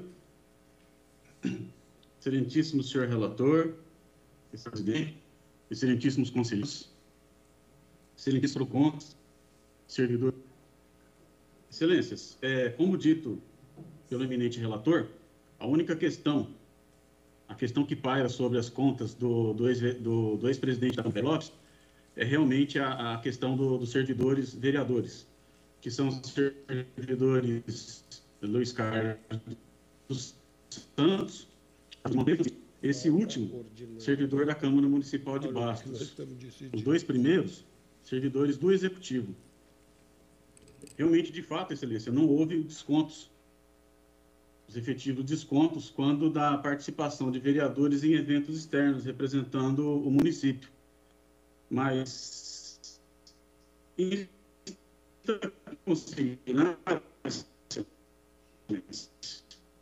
que eu repito aqui, os, os dois primeiros é, vereadores que foram citados, é, vereador, ex-vereadores agora, né? Luiz Carlos e Patrocínio, eles eram vereadores positivos. E conforme foi discorrido perante a, a peça de inconformismo, e também na, na peça de, de, defesa, quando uh, foi analisada as contas do Executivo, as contas de 2017, o, então o relator considerou regular a, o fato desses servidores também, esses vereadores também serem servidores. E, e eu peço aqui, excelência, para que para repetir aqui a, é, a custa de repetição e a participação do, dos edis, dos vereadores em eventos, eventos externos, os vereadores sempre buscando, buscando verbas para o município, evitando essa necessidade que já saiam para buscar verbas. É, essas diligências, nobre relator, dignos conselheiros, elas, inclusive, têm previsão legal na lei orgânica de Bastos e também no regimento interno da Câmara. É, foi citado, está sendo citado na, na, na, peça de inconformismo, né, o, o artigo 37A da lei orgânica de Bastos, que que especifica, né, além das atribuições de legislação, compete também aos vereadores é, participar de diligências, participar de diligências externas, né, com representantes de entidades públicas ou privadas, governamentais ou não governamentais. Então, como brilhantemente falado pelo nobre relator, essa é a única questão que pesou nas contas do ex-presidente Kleber.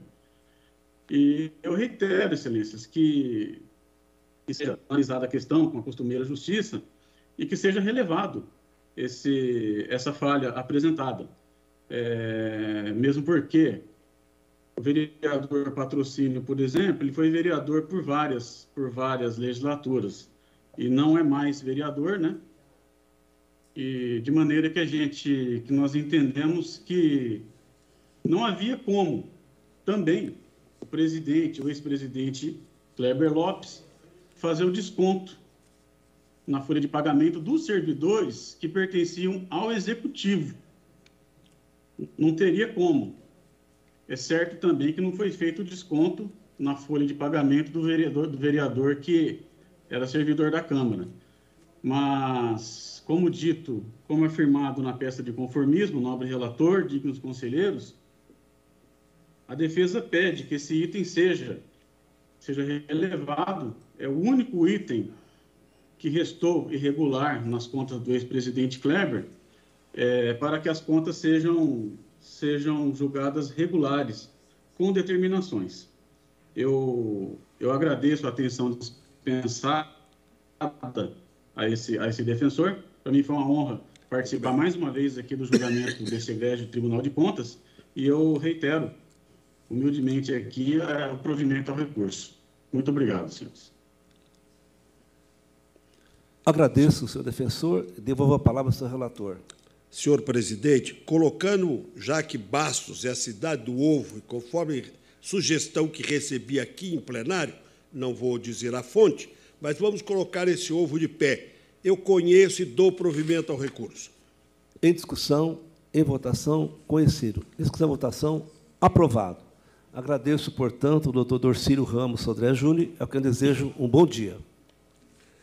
46, recurso da Prefeitura de Osasco contra a decisão que julgou irregulares dispensa de licitação, contrato, termo aditivo e execução contratual atos relativos a ajuste firmado com Lugilex Construtora para demolição e reconstrução de muro de arrimo. Fundamentaram o voto condutor da decisão recorrida a ausência de caracterização da situação emergencial, a ausência de justificativos do preço e da escolha da contratada, a assinatura do contrato posterior à emissão da ordem de serviço e aditamento para recomposição do equilíbrio econômico-financeiro sem amparo em fato superveniente. Em preliminar, conheço do recurso. Essa votação conhecido. No mérito, as razões não prosperam no que diz respeito à contratação direta e aos aditivos. Quanto à execução contratual, tem razão a defesa quando aponta que não pesa, não pesa o apontamento sobre ela no relatório da fiscalização. Portanto, o meu voto dá provimento parcial, afastando da irregularidade da execução contratual que passa a ser conhecida. Os demais termos do acordo ficam mantidos. Em discussão, em votação, aprovado. 47, recurso ordinário interposto pela Câmara Municipal de Araraquara ante a respeitável decisão da Igreja Primeira Câmara, que julgou irregulares as contas do Legislativo de Araraquara relativas ao exercício 2017. Em sessão de 22 de junho último, proferir voto pelo provimento do recurso ordinário. Na oportunidade, pediu vista dos autos a eminente conselheira Cristiana de Castro Moraes. Antes de ouvir a senhora revisora, eu reitero meu voto pelo provimento, ressaltando antes as medidas corretivas, reforma administrativa, administrativa provocada pela aplicação imediata da Lei 9.152 de 17, de 6 de dezembro de 17, que foram adotadas no próprio exercício de 2017, princípio da anualidade hora em exame. Por esta lei, foram reduzidos quase a metade os cargos em comissão, passando de 80 para 43 e extinguindo imediatamente, ainda em 2017, os cargos comissionados de assessor especial de segurança, assessor especial da presidência, chefe da TV Câmara e chefe de cerimonial de eventos de internet e mídias sociais. Aliás, as contas da edilidade do exercício de 2018 e 2019 foram aprovadas por conta dessa reestruturação. Então, o que eu quero só defender é que o presidente de 2017 não ficou inerte. No próprio ano de 2017, ele fez a reforma administrativa que trouxe todos esses benefícios para eh, a municipalidade para o erário e, consequentemente, as contas de 18 e 19 foram aprovadas. Eu transfiro a palavra à eminente e ilustre revisora Cristiana de Castro Moraes. Agradeço ao relator e passo a palavra à senhora conselheira revisora. Senhores conselheiros, aqui estamos analisando contas de Araraquara de 2017. O quadro de pessoal eram 102 servidores, 59 efetivos, 43 comissionados. Um quadro elevado, mas, excepcionalmente, eu vou acompanhar o relator nesse caso. Por que, que eu acompanho o relator nesse quadro? Eu fui ver as contas posteriores, as contas de 18 e 19. E, como bem dito pelo relator, as contas posteriores com quadro de servidores, repito, 18 e 19, o quadro de servidores era maior até que o quadro de 2017 e 18, aqui analisado. E o tribunal aprovou as contas de 18 e 19. Se, se, o Tribunal de Contas aprovou as contas de 18 e 19 com quadro superior ao de 2017, eu acho que, por segurança jurídica, nós temos que aprovar o de 2017. Mas, considerando esses aspectos, o quadro de pessoal, eu acompanho o relator, mas eu ressalto a necessidade de adequação do quadro, visto que o número de funcionários é elevado conforme apontado nas contas de 2018. Então, acompanho com a recomendação de necessidade de reestruturação do quadro. Eu acato a recomendação da senhora revisora, senhor presidente. Pois não. Em discussão e votação, aprovado o voto, já com a recomendação da eminente conselheira, sendo caso Moraes incorporado o voto. Em discussão e votação, aprovado. O último item é o meu encargo, 48, é um pedido de reexame formulado pelo ex-prefeito de Queluz contra parecer desfavorável emitido às contas de 2019 do município. Consoante voto condutor, as razões decorreram da inadimplência dos pagamentos de requisitório de baixa monta e impropriedades nos subsídios de secretários municipais. As diferentes vertentes da assessoria técnica, bem como o MPC, opinam pelo desprovimento. Em preliminar, eu conheço o pedido.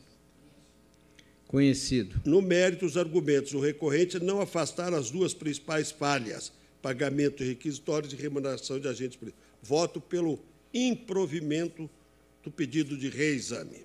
Em discussão e votação, aprovado. Agradeço ao conselheiro Robson Marinho. Com a palavra, o conselheiro Cristiano Carlos Moraes, ressaltando que haverá sustentação oral. Eu convido o doutor Luiz Carlos Fernando da Cruz, ex-presidente da Câmara de São Carlos, que falará em nome próprio. Bom dia, senhor Luiz Carlos Fernandes. Cumprimento Vossa Senhoria, passo a palavra à senhora relatora. Inicialmente, também eu cumprimento o doutor Luiz Carlos Fernandes da Cruz, ex-presidente da Câmara Municipal de São Carlos. E aqui se examina um recurso ordinário interposto pelo senhor Luiz Carlos Fernandes da Cruz, presidente da Câmara de São Carlos, contra a decisão da primeira Câmara que julgou irregulares as contas de 2016 da edilidade, tendo em vista despesas excessivas com propaganda e publicidade, cargos comissionados desprovidos da característica de direção, chefia e assessoramento e com inadequado nível de escolaridade exigido para provimento. Na ocasião, foi aplicada a multa de 160 FESPs ao responsável hora recorrente. A instrução de Ministério Público de Contas e STG é pelo não provimento do apelo, foram apresentados memoriais no meu gabinete. É a síntese do relatório, ouço atentamente a defesa.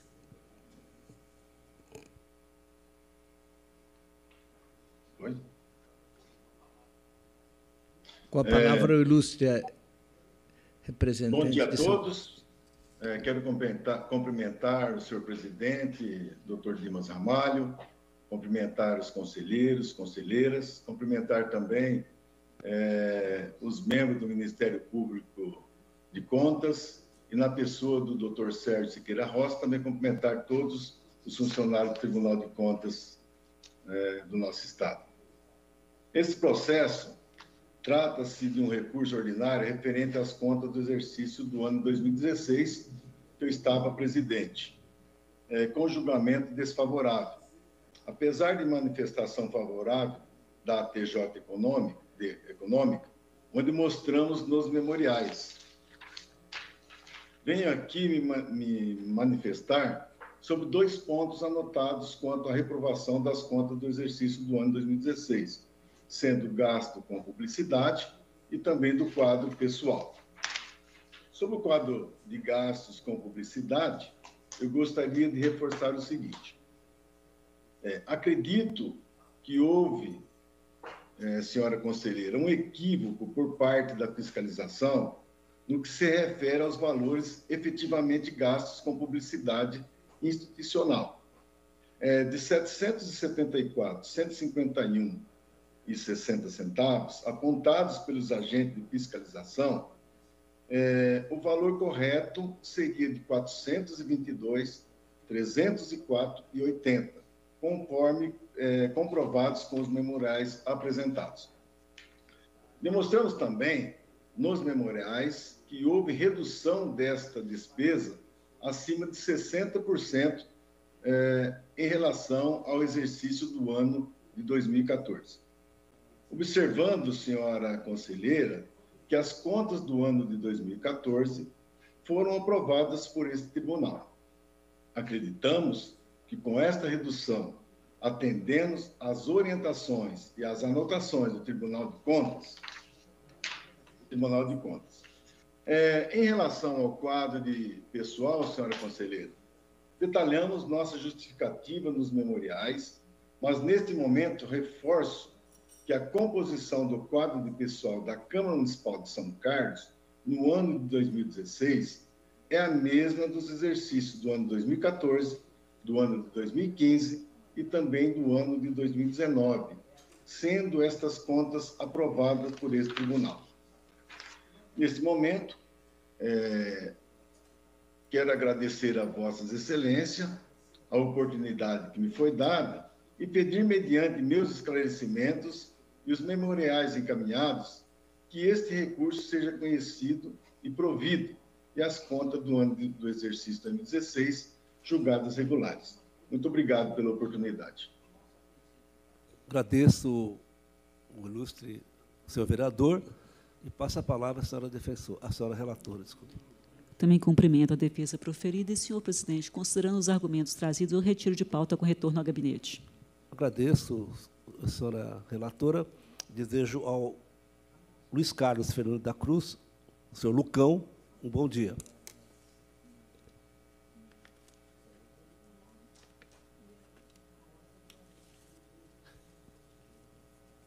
A senhora continua com o item 50 agora. Perfeitamente. O item 50 trata-se de recurso ordinário interposto pelo prefeito de Pradópolis, à época, em face uma decisão proferida pela primeira Câmara que julgou irregulares dispensa de estação, contrato e a execução contratual. O juízo de irregularidade fundamentou-se na não caracterização da emergência. Na execução contratual, os motivos de censura foram divergência entre os valores faturados e os constantes na proposta, precariedade no controle de frequência dos profissionais prestadores dos serviços, prestação de serviços não contemplados no objeto do ajuste, tampouco prestação de serviços nem estava na proposta comercial. Ministério Público de Contas e SDG pelo não provimento. Em preliminar, recursos em termos, e deles eu conheço. Essa votação conhecida. No mérito, encaminhei na íntegra relatório e voto a Vossas Excelências e as razões recursais não afastaram as impropriedades consideradas em decisão combatida. Sobretudo, a relativa à situação de emergência de responsabilidade da administração, portanto, incapaz de fundamentar a dispensa de licitação nos termos do artigo 24, inciso 4 da Lei Federal 8666. Os pontos censurados à execução contratual também não foram afastados ou justificados nas razões recursais. Acompanho a instrução. Votos pelo não provimento. Discussão e votação. Aprovado.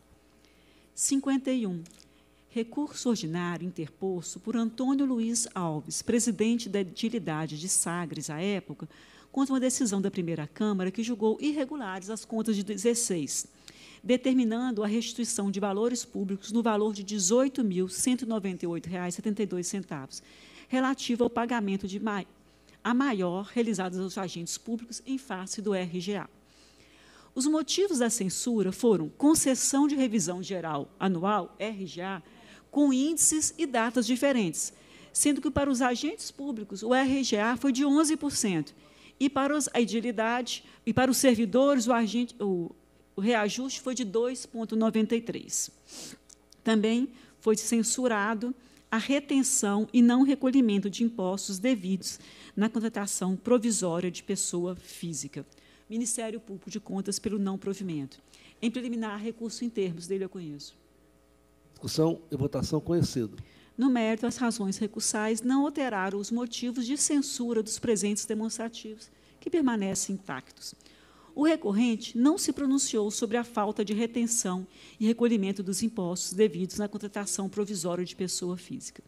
Já sobre o RGA, continua alegando sobre a possibilidade da concessão de revisão geral aos agentes públicos. Aqui não é questionada a possibilidade, e sim a distinção de índices e datas, que não foi justificado. Acompanhe o Ministério Público de Contas e nego o provimento. Em discussão e votação aprovado. 52 é um recurso ordinário interposto pelo ex-prefeito municipal de Santana do Parnaíba contra um acordo da primeira Câmara que julgou irregular licitação, ajuste e aditivos referentes à contratação da construção do ganha-tempo municipal. As seguintes falhas fundamentaram a decisão combatida. Projeto básico deficitário, orçamento estimativo sem embasamento técnico, exigência de comprovação de capacidade técnica de forma demasiadamente detalhada, afronta a súmula 50 e aceitação de experiência genérica. O MPC não selecionou os autos para análise, a TJ, sob o aspecto de engenharia, opinou pelo não provimento do apelo, excluindo, contudo, dos fundamentos da decisão a falha relativa à afronta à súmula 50. Foram apresentados memoriais no meu gabinete, é uma síntese do relatório. Em preliminar, recurso está em termos, dele eu conheço. Esse que é a votação conhecido. No mérito, embora os apontamentos relativos à aceitação das experiências apresentadas para efeito de qualificação técnica e a existência da afronta súmula número 30 possam ser afastadas, as razões recursais não são capazes de afastar as outras, os outros fundamentos da decisão combatida. Os elementos técnicos consistentes do projeto básico foram insuficientes para a caracterização da obra. Em face dessa incompletude do objeto, verificada acima, né, verificada, verificada, não é possível vislumbrar como foram definidos os quantitativos constantes da planilha orçamentária, correspondente aos itens pertencentes aos grupos de serviços para os quais não foram apresentados os devidos elementos técnicos, restando comprometido o orçamento referencial. Em curto razões, voto pelo não provimento, afastando as questões antes citadas. Em discussão, em votação, aprovado. 53 a 67 é o relato em conjunto. Eu destaco que os processos foram redistribuídos a mim em razão da sucessão da presidência. Em exame, ações de rescisão de julgado, movidas pelo Ministério Público de Contas, em face de um acordo da primeira Câmara que reverteu o julgamento de irregularidade proferido nos autos do TC 16.960, 989, 18 e outros, considerando agora legais os atos de aposentadoria concedidas pelo Fundo de Previdência Social do município de Embu das Artes, em Buprev, isso no exercício de 2017. A primeira Câmara, por sua vez, deu provimento ao recurso ordinário, como dito. O Ministério Público de Contas se manifestou pelo conhecimento e procedência das ações. SDG opinou pela improcedência das ações de rescisão de julgado contida nos autos 25162 e 25168, todos 989 e 20, pois os atos de aposentadoria foram de servidores admitidos sob o regime estatutário e com as correspondentes contribuições previdenciárias, pela improcedência dessas dois processos, mas pela procedência das demais ações. A matéria fez parte dos trabalhos desse plenário na sessão de 1 de dezembro do ano passado, ocasião em que o Ministério Público de Contas, por seu procurador-geral, doutor Tiago Pinheiro Lima, proferiu sustentação oral sustentando também a improcedência das ações dispostas nos CCs 2562 e 2568, eis que a defesa apresentada trouxe documentos históricos demonstrando que os dois servidores efetivos exerciam o cargo de provimento efetivo, mas pronunciou-se pela procedência das demais ações. O então relator, conselheiro, agora presidente Dimas Ramalho, proferiu voto pela improcedência das citadas ações, 2562 e 2568, nos termos propostos pela SDG e MPC, mantendo-se a legalidade o registro dos respectivos atos, mas pela procedência das demais ações de rescisão de julgado, rescindindo os atos, os respectivos atos e declarando-se a ilegalidade dos respectivos termos como bem não registro. Na ocasião, pediu visto o conselheiro Antônio Roque Cittadini. Assim, passo a ouvir atentamente o conselheiro revisor. Palavra ao conselheiro, Robin, ao conselheiro Antônio Roque Cittadini. Senhor presidente, pedi vista desses processos porque fui o relator do recurso ordinário que reverteu a, a sentença de ilegalidade e o fez registre-se, acolhendo na época a proposta de SDG que assim se manifestou. As regras constitucionais mencionadas no decisório, em especial a regra de transição e na emenda constitucional 47, foram, ao meu ver, cumpridas uma vez que os servidores aposentados ingressaram todos antes de 2003 por meio de concurso e cumpriram todos os requisitos de tempo e idade. A dúvida suscitada quanto ao regime seletista ou estatutário por ocasião do ingresso ou da data da constituição do regime próprio não deve impedir o registro no presente caso, uma vez que as situações idênticas já foram apreciadas por esse tribunal. Assim, em respeito ao princípio da segurança jurídica, a negativa de registro não se faz adequada à hipótese.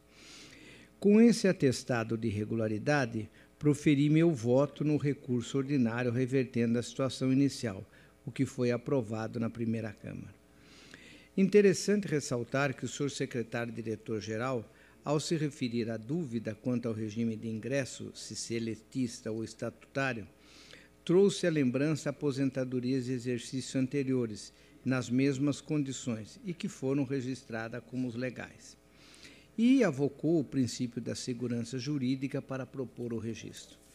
É certo que, posteriormente, Sua Senhoria, o secretário-diretor-geral, reviu sua posição a partir de julgados em sentido contrário. Essa mudança de posição é uma boa demonstração do grau de dificuldade que tem a matéria para a posição dos órgãos técnicos desse tribunal. Em se tratando de aposentadoria, Estou certo que requer dos julgadores que pensem nos reflexos das decisões aqui tomadas, pois é preciso lembrar que o servidor não tem qualquer participação nas decisões que a seu respeito adota o empregador, a prefeitura, a autarquia e o órgão de previdência, no caso prefeitura e embu prévio. Não se pode esquecer que ao se aposentar a pessoa recebe a comunicação de que está aposentada e que passará a receber determinado valor mensal. E com tais informações é de presumir que ela estabeleça os planos e projetos de acordo com seu ganho que entende assegurado definitivamente. É de se crer que a pessoa não imagine que as informações relativas à sua aposentadoria possam estar incorretas. Há inteira confiança na decisão da administração e isso deve ser levado em conta agrave-se ainda o tempo decorrido da data da aposentação até aqui a decisão final desse tribunal. Este é um ponto que merecerá ser estudado, para os quais o processo tem um andamento e finalização rápido. No caso, no caso dos exames, a aposentadoria ocorreu em 2017, logo já completados cinco anos. E pela informação no, nos autos, outros tantos servidores em situação idêntica aos horas examinados e aposentados em 16 e 17 da mesma prefeitura tiveram seu registro autorizado por esse tribunal. Fica muito difícil justificar decisões diferentes em casos iguais. Trata-se de pessoas que trabalharam para o município por mais de 20 anos. Uns iniciaram como contratados pelo regime de CLT e depois foram transferidos para o regime estatutário. Outros já iniciaram como estatutários. Importante lembrar que o tipo de contratação não se dá por escolha do servidor. Ele aceita o que lhe é oferecido no momento da contratação.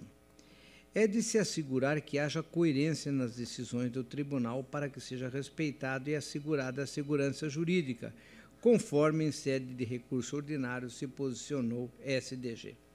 Como já afirmei, a análise agora que agora fiz Observo que, em sede de ação de revisão, a instrução trouxe manifestações diferentes das lançadas no recurso. Enquanto o recurso ordinário, como demonstrava, se atestou a regularidade, agora nas ações de revisão, também como demonstrado, se atesta a irregularidade. Chamou-me também a atenção a sustentação oral proferida pelo ilustre Procurador-Geral do Ministério Público, eh, junto ao Tribunal, que aceita a migração do regime, porém ressalvando efeitos parciais, recusando-se os efeitos monetários. Pude verificar, senhores, que são todos aposentados com valores abaixo do teto da Previdência, eh, em 2017, que era de 5.500. Um outro fator que causa estranheza é ver-se que a instrução do processo inicial e também do recurso, embora tenha tido mais de uma oportunidade, o Ministério Público, autor das ações de revisão, não se manifestou. Isso enseja reflexão, e aqui registro uma sugestão para que o autor, Ministério Público, revise seu procedimento de seleção com o objetivo de que, em sede de recurso ordinário, os processos sejam naquele órgão ministerial sempre analisado, excluindo-se, portanto, daquela possibilidade de não serem selecionados. Por todas essas considerações que faço, em especial lembrando a fragilidade das partes envolvidas, o tempo decorrido, a existência de votos de regularidade para o caso do mesmo intitulado em Buprev, meu voto diverge do proferido pela ilustre relatora e considera improcedente as ações, mantendo assim a decisão pelo registro das aposentadorias. É o meu voto, senhor presidente. Agradeço e devolvo a palavra à senhora relatora. Senhor presidente, senhores conselheiros, o conselheiro decano traz importantes ponderações, o que me leva à necessidade de refletir melhor a matéria. Se Vossas Excelências me permitem, eu gostaria de tirar o processo de pauta, retornar ao gabinete e trarei oportunamente, ainda nesse exercício, para não ocorrer a decadência. Pois não, volta ao gabinete de Sua Excelência. Falta 868. Pois bem, acho que é o último a meu encargo, é o 68. É um pedido de reexame apresentado pelo então prefeito do município de Jales em face de um parecer desfavorável às contas da prefeitura exercício de 2019. Consoante se extrai do parecer combatido, as impropriedades que comprometeram as contas se referem a não quitação de obrigações previdenciárias, superação do limite de despesas de pessoal e índice de endividamento, a TJ, sua chefia, MPC e SDG se manifestaram pelo não provimento do apelo. Em preliminar, estamos em termos, eu conheço do recurso. Em discussão e votação, conhecido.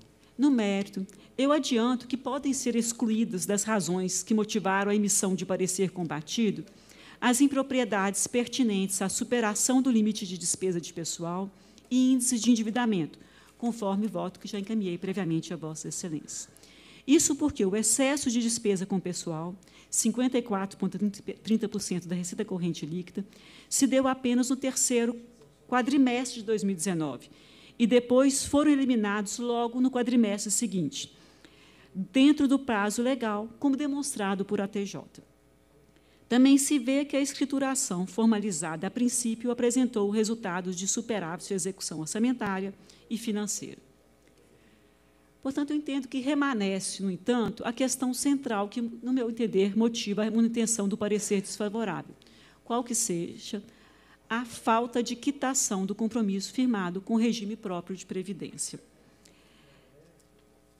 Eu relembro que o ajuste firmado no período, a par de outros antes existentes e da avaliação atorial indicando a necessidade de expressivos aportes ao sistema envolveu um montante de R$ 2.262.158, que foi parcelado em 36 meses.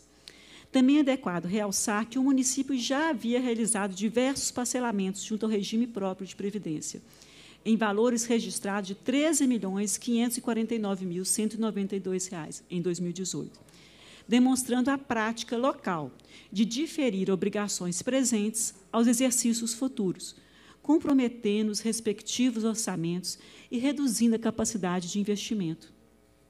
Eu chamo a atenção ao quadro de pessoal da Prefeitura de Jales, que indica uma manutenção de 1.086 agentes efetivos, ou seja, o universo de servidores com expectativa de aposentação, pensão, é expressivo, a par daqueles já beneficiados pelo sistema e administrado pelo Instituto de Previdência Local. Fundamental aqui nesse caso trazer à colação uma parte da sentença proferida pelo auditor substituto de conselheiro, Alexandre Mani Figueiredo de Sarquis, nos autos 29 e 28, 989 19. O auditor ele julgou as contas do Instituto de Previdência de Jales, exercício 2019, regular. Mas ele fez o seguinte apontamento: apontou a fragilidade do sistema local por causa do aumento do déficit estatorial e os indícios de inviabilidade do regime próprio de previdência social. Daquela decisão constou textualmente, abro aspas, o déficit estatorial se apresenta preocupante. Observo índices de inviabilidade do regime próprio de previdência, a situação em tela é grave, posto que, em caso de insolvência do regime próprio de previdência, o município encontrará sérias dificuldades para honrar os compromissos com os pensionistas e inativos. Fecha os aspas. A leitura do julgado indica a dimensão da importância local ao tema, posto que a Prefeitura é a maior financiadora do sistema. Aliás, a falta de cumprimento dos haveres providenciários, o relatório de fiscalização sobre as contas de 2020 do município de Jales abordou novamente o tema, consignando que, em 18 de dezembro de 2020, foi celebrado um novo termo de acordo de parcelamento, agora em montante de R$ 7.140.675,17, decorrente de atraso no recolhimento dos aportes antes para amortização do déficit estatorial, referente também ao período de fevereiro a novembro de 2020, ou seja, uma prática do município, o não pagamento do aporte e a postergação para, para exercícios futuros e considerando principalmente a gravidade apontada pelo Instituto de Previdência, o meu, o meu voto aqui no caso concreto é pela é que a falta de integralização do déficit estatorial apurado é suficiente à contaminação das contas em apreço. Meu voto é por parecer desfavorável. Eu afasto das razões de decidir a superação do limite de despesa com o pessoal e o índice de endividamento. como voto. Agradeço com a palavra o conselheiro Edgar Camargo Rodrigues e depois o conselheiro Renato. Senhora conselheira, Vossa Excelência tem toda a razão, como sempre, de expressar a preocupação com a saúde dos institutos de previdência. É, mas eu vejo que Vossa Excelência é, chamou este fenômeno de prática local. Então, é possível inferir que isto vem acontecendo todos os anos. Isto é reforçado, aliás, no voto de Vossa Excelência, quando lembra que é adequado notar que o município já havia realizado outros parcelamentos junto ao regime próprio de previdência, independentemente da natureza do débito, encargos ordinários, aportes financeiros ou atuariais, em valores registrados de 13 milhões 549 mil. Então, eu concordo com você, isso é uma prática local. Mas eu indago, essas contas anteriores foram julgadas irregulares por essa razão? 2018 foi julgada irregular, é. eu não sei se 2000, não senti informar se 2018 foi julgada irregular, eu acredito. É. Mas aqui eu quero chamar atenção para uma coisa que me chamou que analisar esse processo ele é diferente em alguns pontos, além da preocupação com o Instituto de Previdência. É, eu observo aqui que, no caso de Jales, há uma lei né, que os, os, nesse, período, nesse período de 2018, os funcionários contribuíam com 18% a Previdência. E a parte patronal, a parte do município, que é de responsabilidade da prefeitura, era somente de 18%. E nesses 18% ainda se incluía o quê? Os 2% da despesa administrativa. Geralmente, acho que o aporte mínimo é 20% de empresas e tudo mais. Aqui no município de Jales, a prefeitura, ela, a parte patronal dela era de 18%, já menor, então contribui menos. Ou seja, a prefeitura recolhe a menor a parte patronal. A título exemplificativo, só para trazendo, eu sei que lei de 2020 do Estado de São Paulo determina contribuições do Estado que agora estão indo de 22% a 32%. Pois bem, voltando às Jales, a contribuição patronal é de 18%. Nós sabemos que se a contribuição patronal fosse maior, que poderia, é, às vezes, melhorar o Instituto, 20% no mínimo, até mais, né, estou vendo que o Estado agora é de 22 a 32, o que, que acontece? Se a contribuição patronal fosse maior, essa contribuição patronal ela entra no gasto de pessoal. Se a contribuição patronal fosse maior, elevaria o gasto de pessoal. E eu relembro que essas contas encerraram com gasto de pessoal de 54,30%. Então, a opção da prefeitura é contribuir menos a parte patronal e fazer um aporte. Entendeu? Mas, assim, essa opção de fazer um aporte está é, é, tá impactando fortemente e não, e não integralizar o aporte está impactando fortemente e tornando preocupante a situação do município, do, do Instituto. Eu, eu vi aqui, eu fui pesquisar, senhores conselheiros, a lei era que, em 2018, a alíquota era de 7,30%. Entendo que ele não, acho que ele não, não sei a informação de 2018 se, se fez ou não um aporte. Em 2019, a alíquota necessária era 14,51%, o que ele não contribuiu. E foi acrescentando. Na primeira provisão da lei de 2018, chega-se a alíquota de 66%. Então, seja, está tá postergando para o futuro essa bola que vai estourar em algum momento Entendeu? Se o, o, prefeito de 2019 e de 2020, com alíquotas menores, não conseguiu fazer o aporte, quem dirá o prefeito de 2032 fazer um aporte de 66%? Mais pagar os atrasados que não foram pagos. Logicamente, essa é a lei de 2018, isso já foi revertido agora. Em 2021, foi feita nova lei, que eu peguei. Nessa nova lei, aumentou a, o, a, o aporte do funcionário, que era de 11, e passou para 2014. Eu ressalto que 2021 é outro prefeito, mas fez essa modificação para 14. O, o município continua com os 18%, pelo que eu entendi até agora. E foi feita agora, nessa nova lei, uma. Agora não é mais porcentagem, agora são valores que devem ser depositados. Em 2021, devia ser depositado 10 milhões 442 mil de aporte. Também não foi depositado. E aí vai sendo um crescente da necessidade de aporte ao longo dos anos, chegando aqui até 2038 a 2054. E é uma bola de neve. Então, no caso concreto aqui, considerando o aporte que a prefeitura é inferior à parte patronal, considerando essa bola de neve, a situação do município, eu acho que a situação, no caso concreto, eu vou manter o parecer desfavorável. Muito bem. Eu, é, compreendo a preocupação de Vossa Excelência. Aliás, o quadro é realmente preocupante com relação à Previdência. Mas eu não, eu estou achando difícil atribuir a, a este exercício, a este prefeito, no ano de 2019, a grande responsabilidade por isso. Ele apenas participou do que a Vossa Excelência mesmo chama de prática local, e que projeta já para 2020 e 2021, talvez até um, uma situação pior ainda. Eu me proponho divergir, eu, eu aprovo as contas.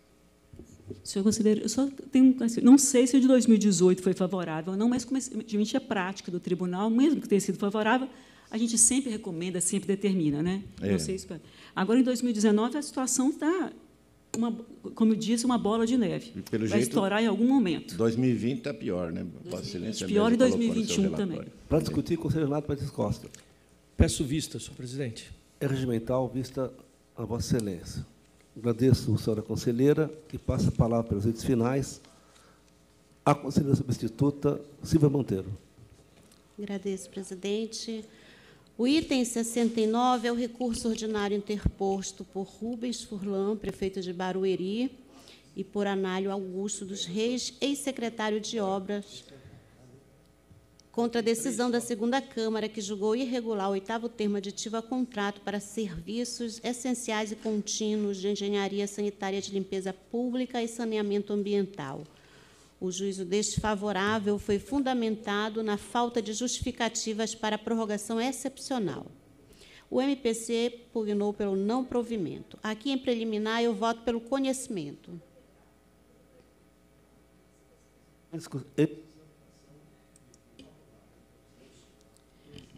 Conhecido. No mérito, os argumentos deduzidos pela recorrente não são capazes de afastar o juízo de reprovação. Os serviços de limpeza pública são essenciais e de caráter continuado, que por si só revela sua previsibilidade e a consequente exigência de planejamento antecipado para que possa ser realizada nova licitação, tendo em vista a demanda existente. É, neste caso, o termo aditivo prorrogou a vigência contratual por mais de 12 meses, de forma excepcional. Entretanto, não houve justificativa para isso nos termos da lei de licitação. Conforme o voto condutor, o Executivo estava na quarta tentativa para a realização de novo certame licitatório, com correções determinadas pelo, pelo TCESP. Foi até mesmo aplicada multa ao responsável por reincidência nas falhas. Aqui resta evidente, portanto, que a sucessão de fracassos não foi solucionada em tempo hábil, o que afronta os princípios norteadores da administração pública na busca pelo atendimento ao interesse público, economicidade, redução de desperdícios, qualidade, rapidez, entre outros. Então, o voto é pelo não provimento do recurso, mantendo na íntegra a decisão hostilizada. Em discussão e votação, aprovado com impedimento do seu conselheiro Edgar Camargo Rodrigues. Agora, o item 70 é o recurso ordinário interposto pela Prefeitura de Diadema em face da decisão da segunda Câmara que julgou irregulares a dispensa de licitação e o contrato firmado com a empresa Air Liquid Brasil Limitada para prestação de serviço continuado aos pacientes assistido pelo programa de oxinoterapia domiciliar, o POD, na rede de saúde do município, com aplicação de, de multa de 200 UFESPs ao responsável. O juízo desfavorável foi baseado essencialmente na não caracterização de situação emergencial a justificar a contratação direta. Aqui, MPC obteve vista regimental. Em preliminar, eu voto pelo conhecimento. Execução votação conhecido.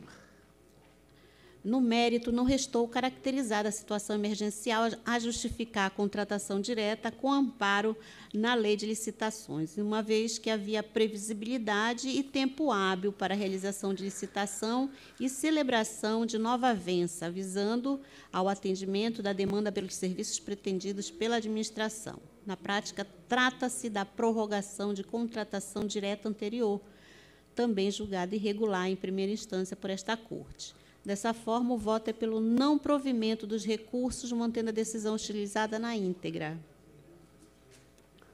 Em discussão, votação, conhecido. Em discussão, votação, aprovado.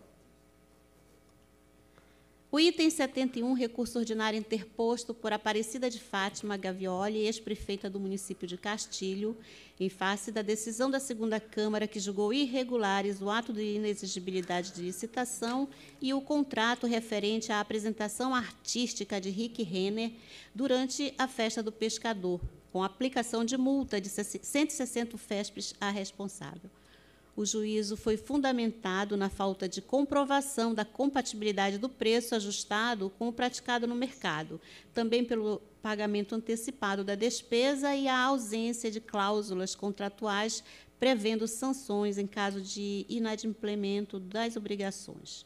MPC obteve vista, vista regimental. Em preliminar, eu conheço.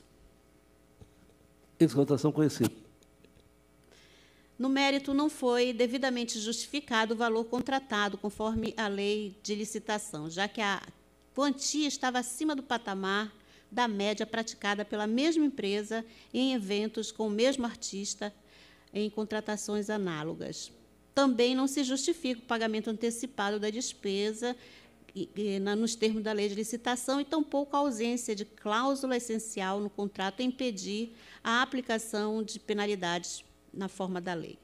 Dito isso, vota é pelo não provimento dos recursos e mantenho na íntegra a decisão hostilizada. Em discussão e votação, aprovado.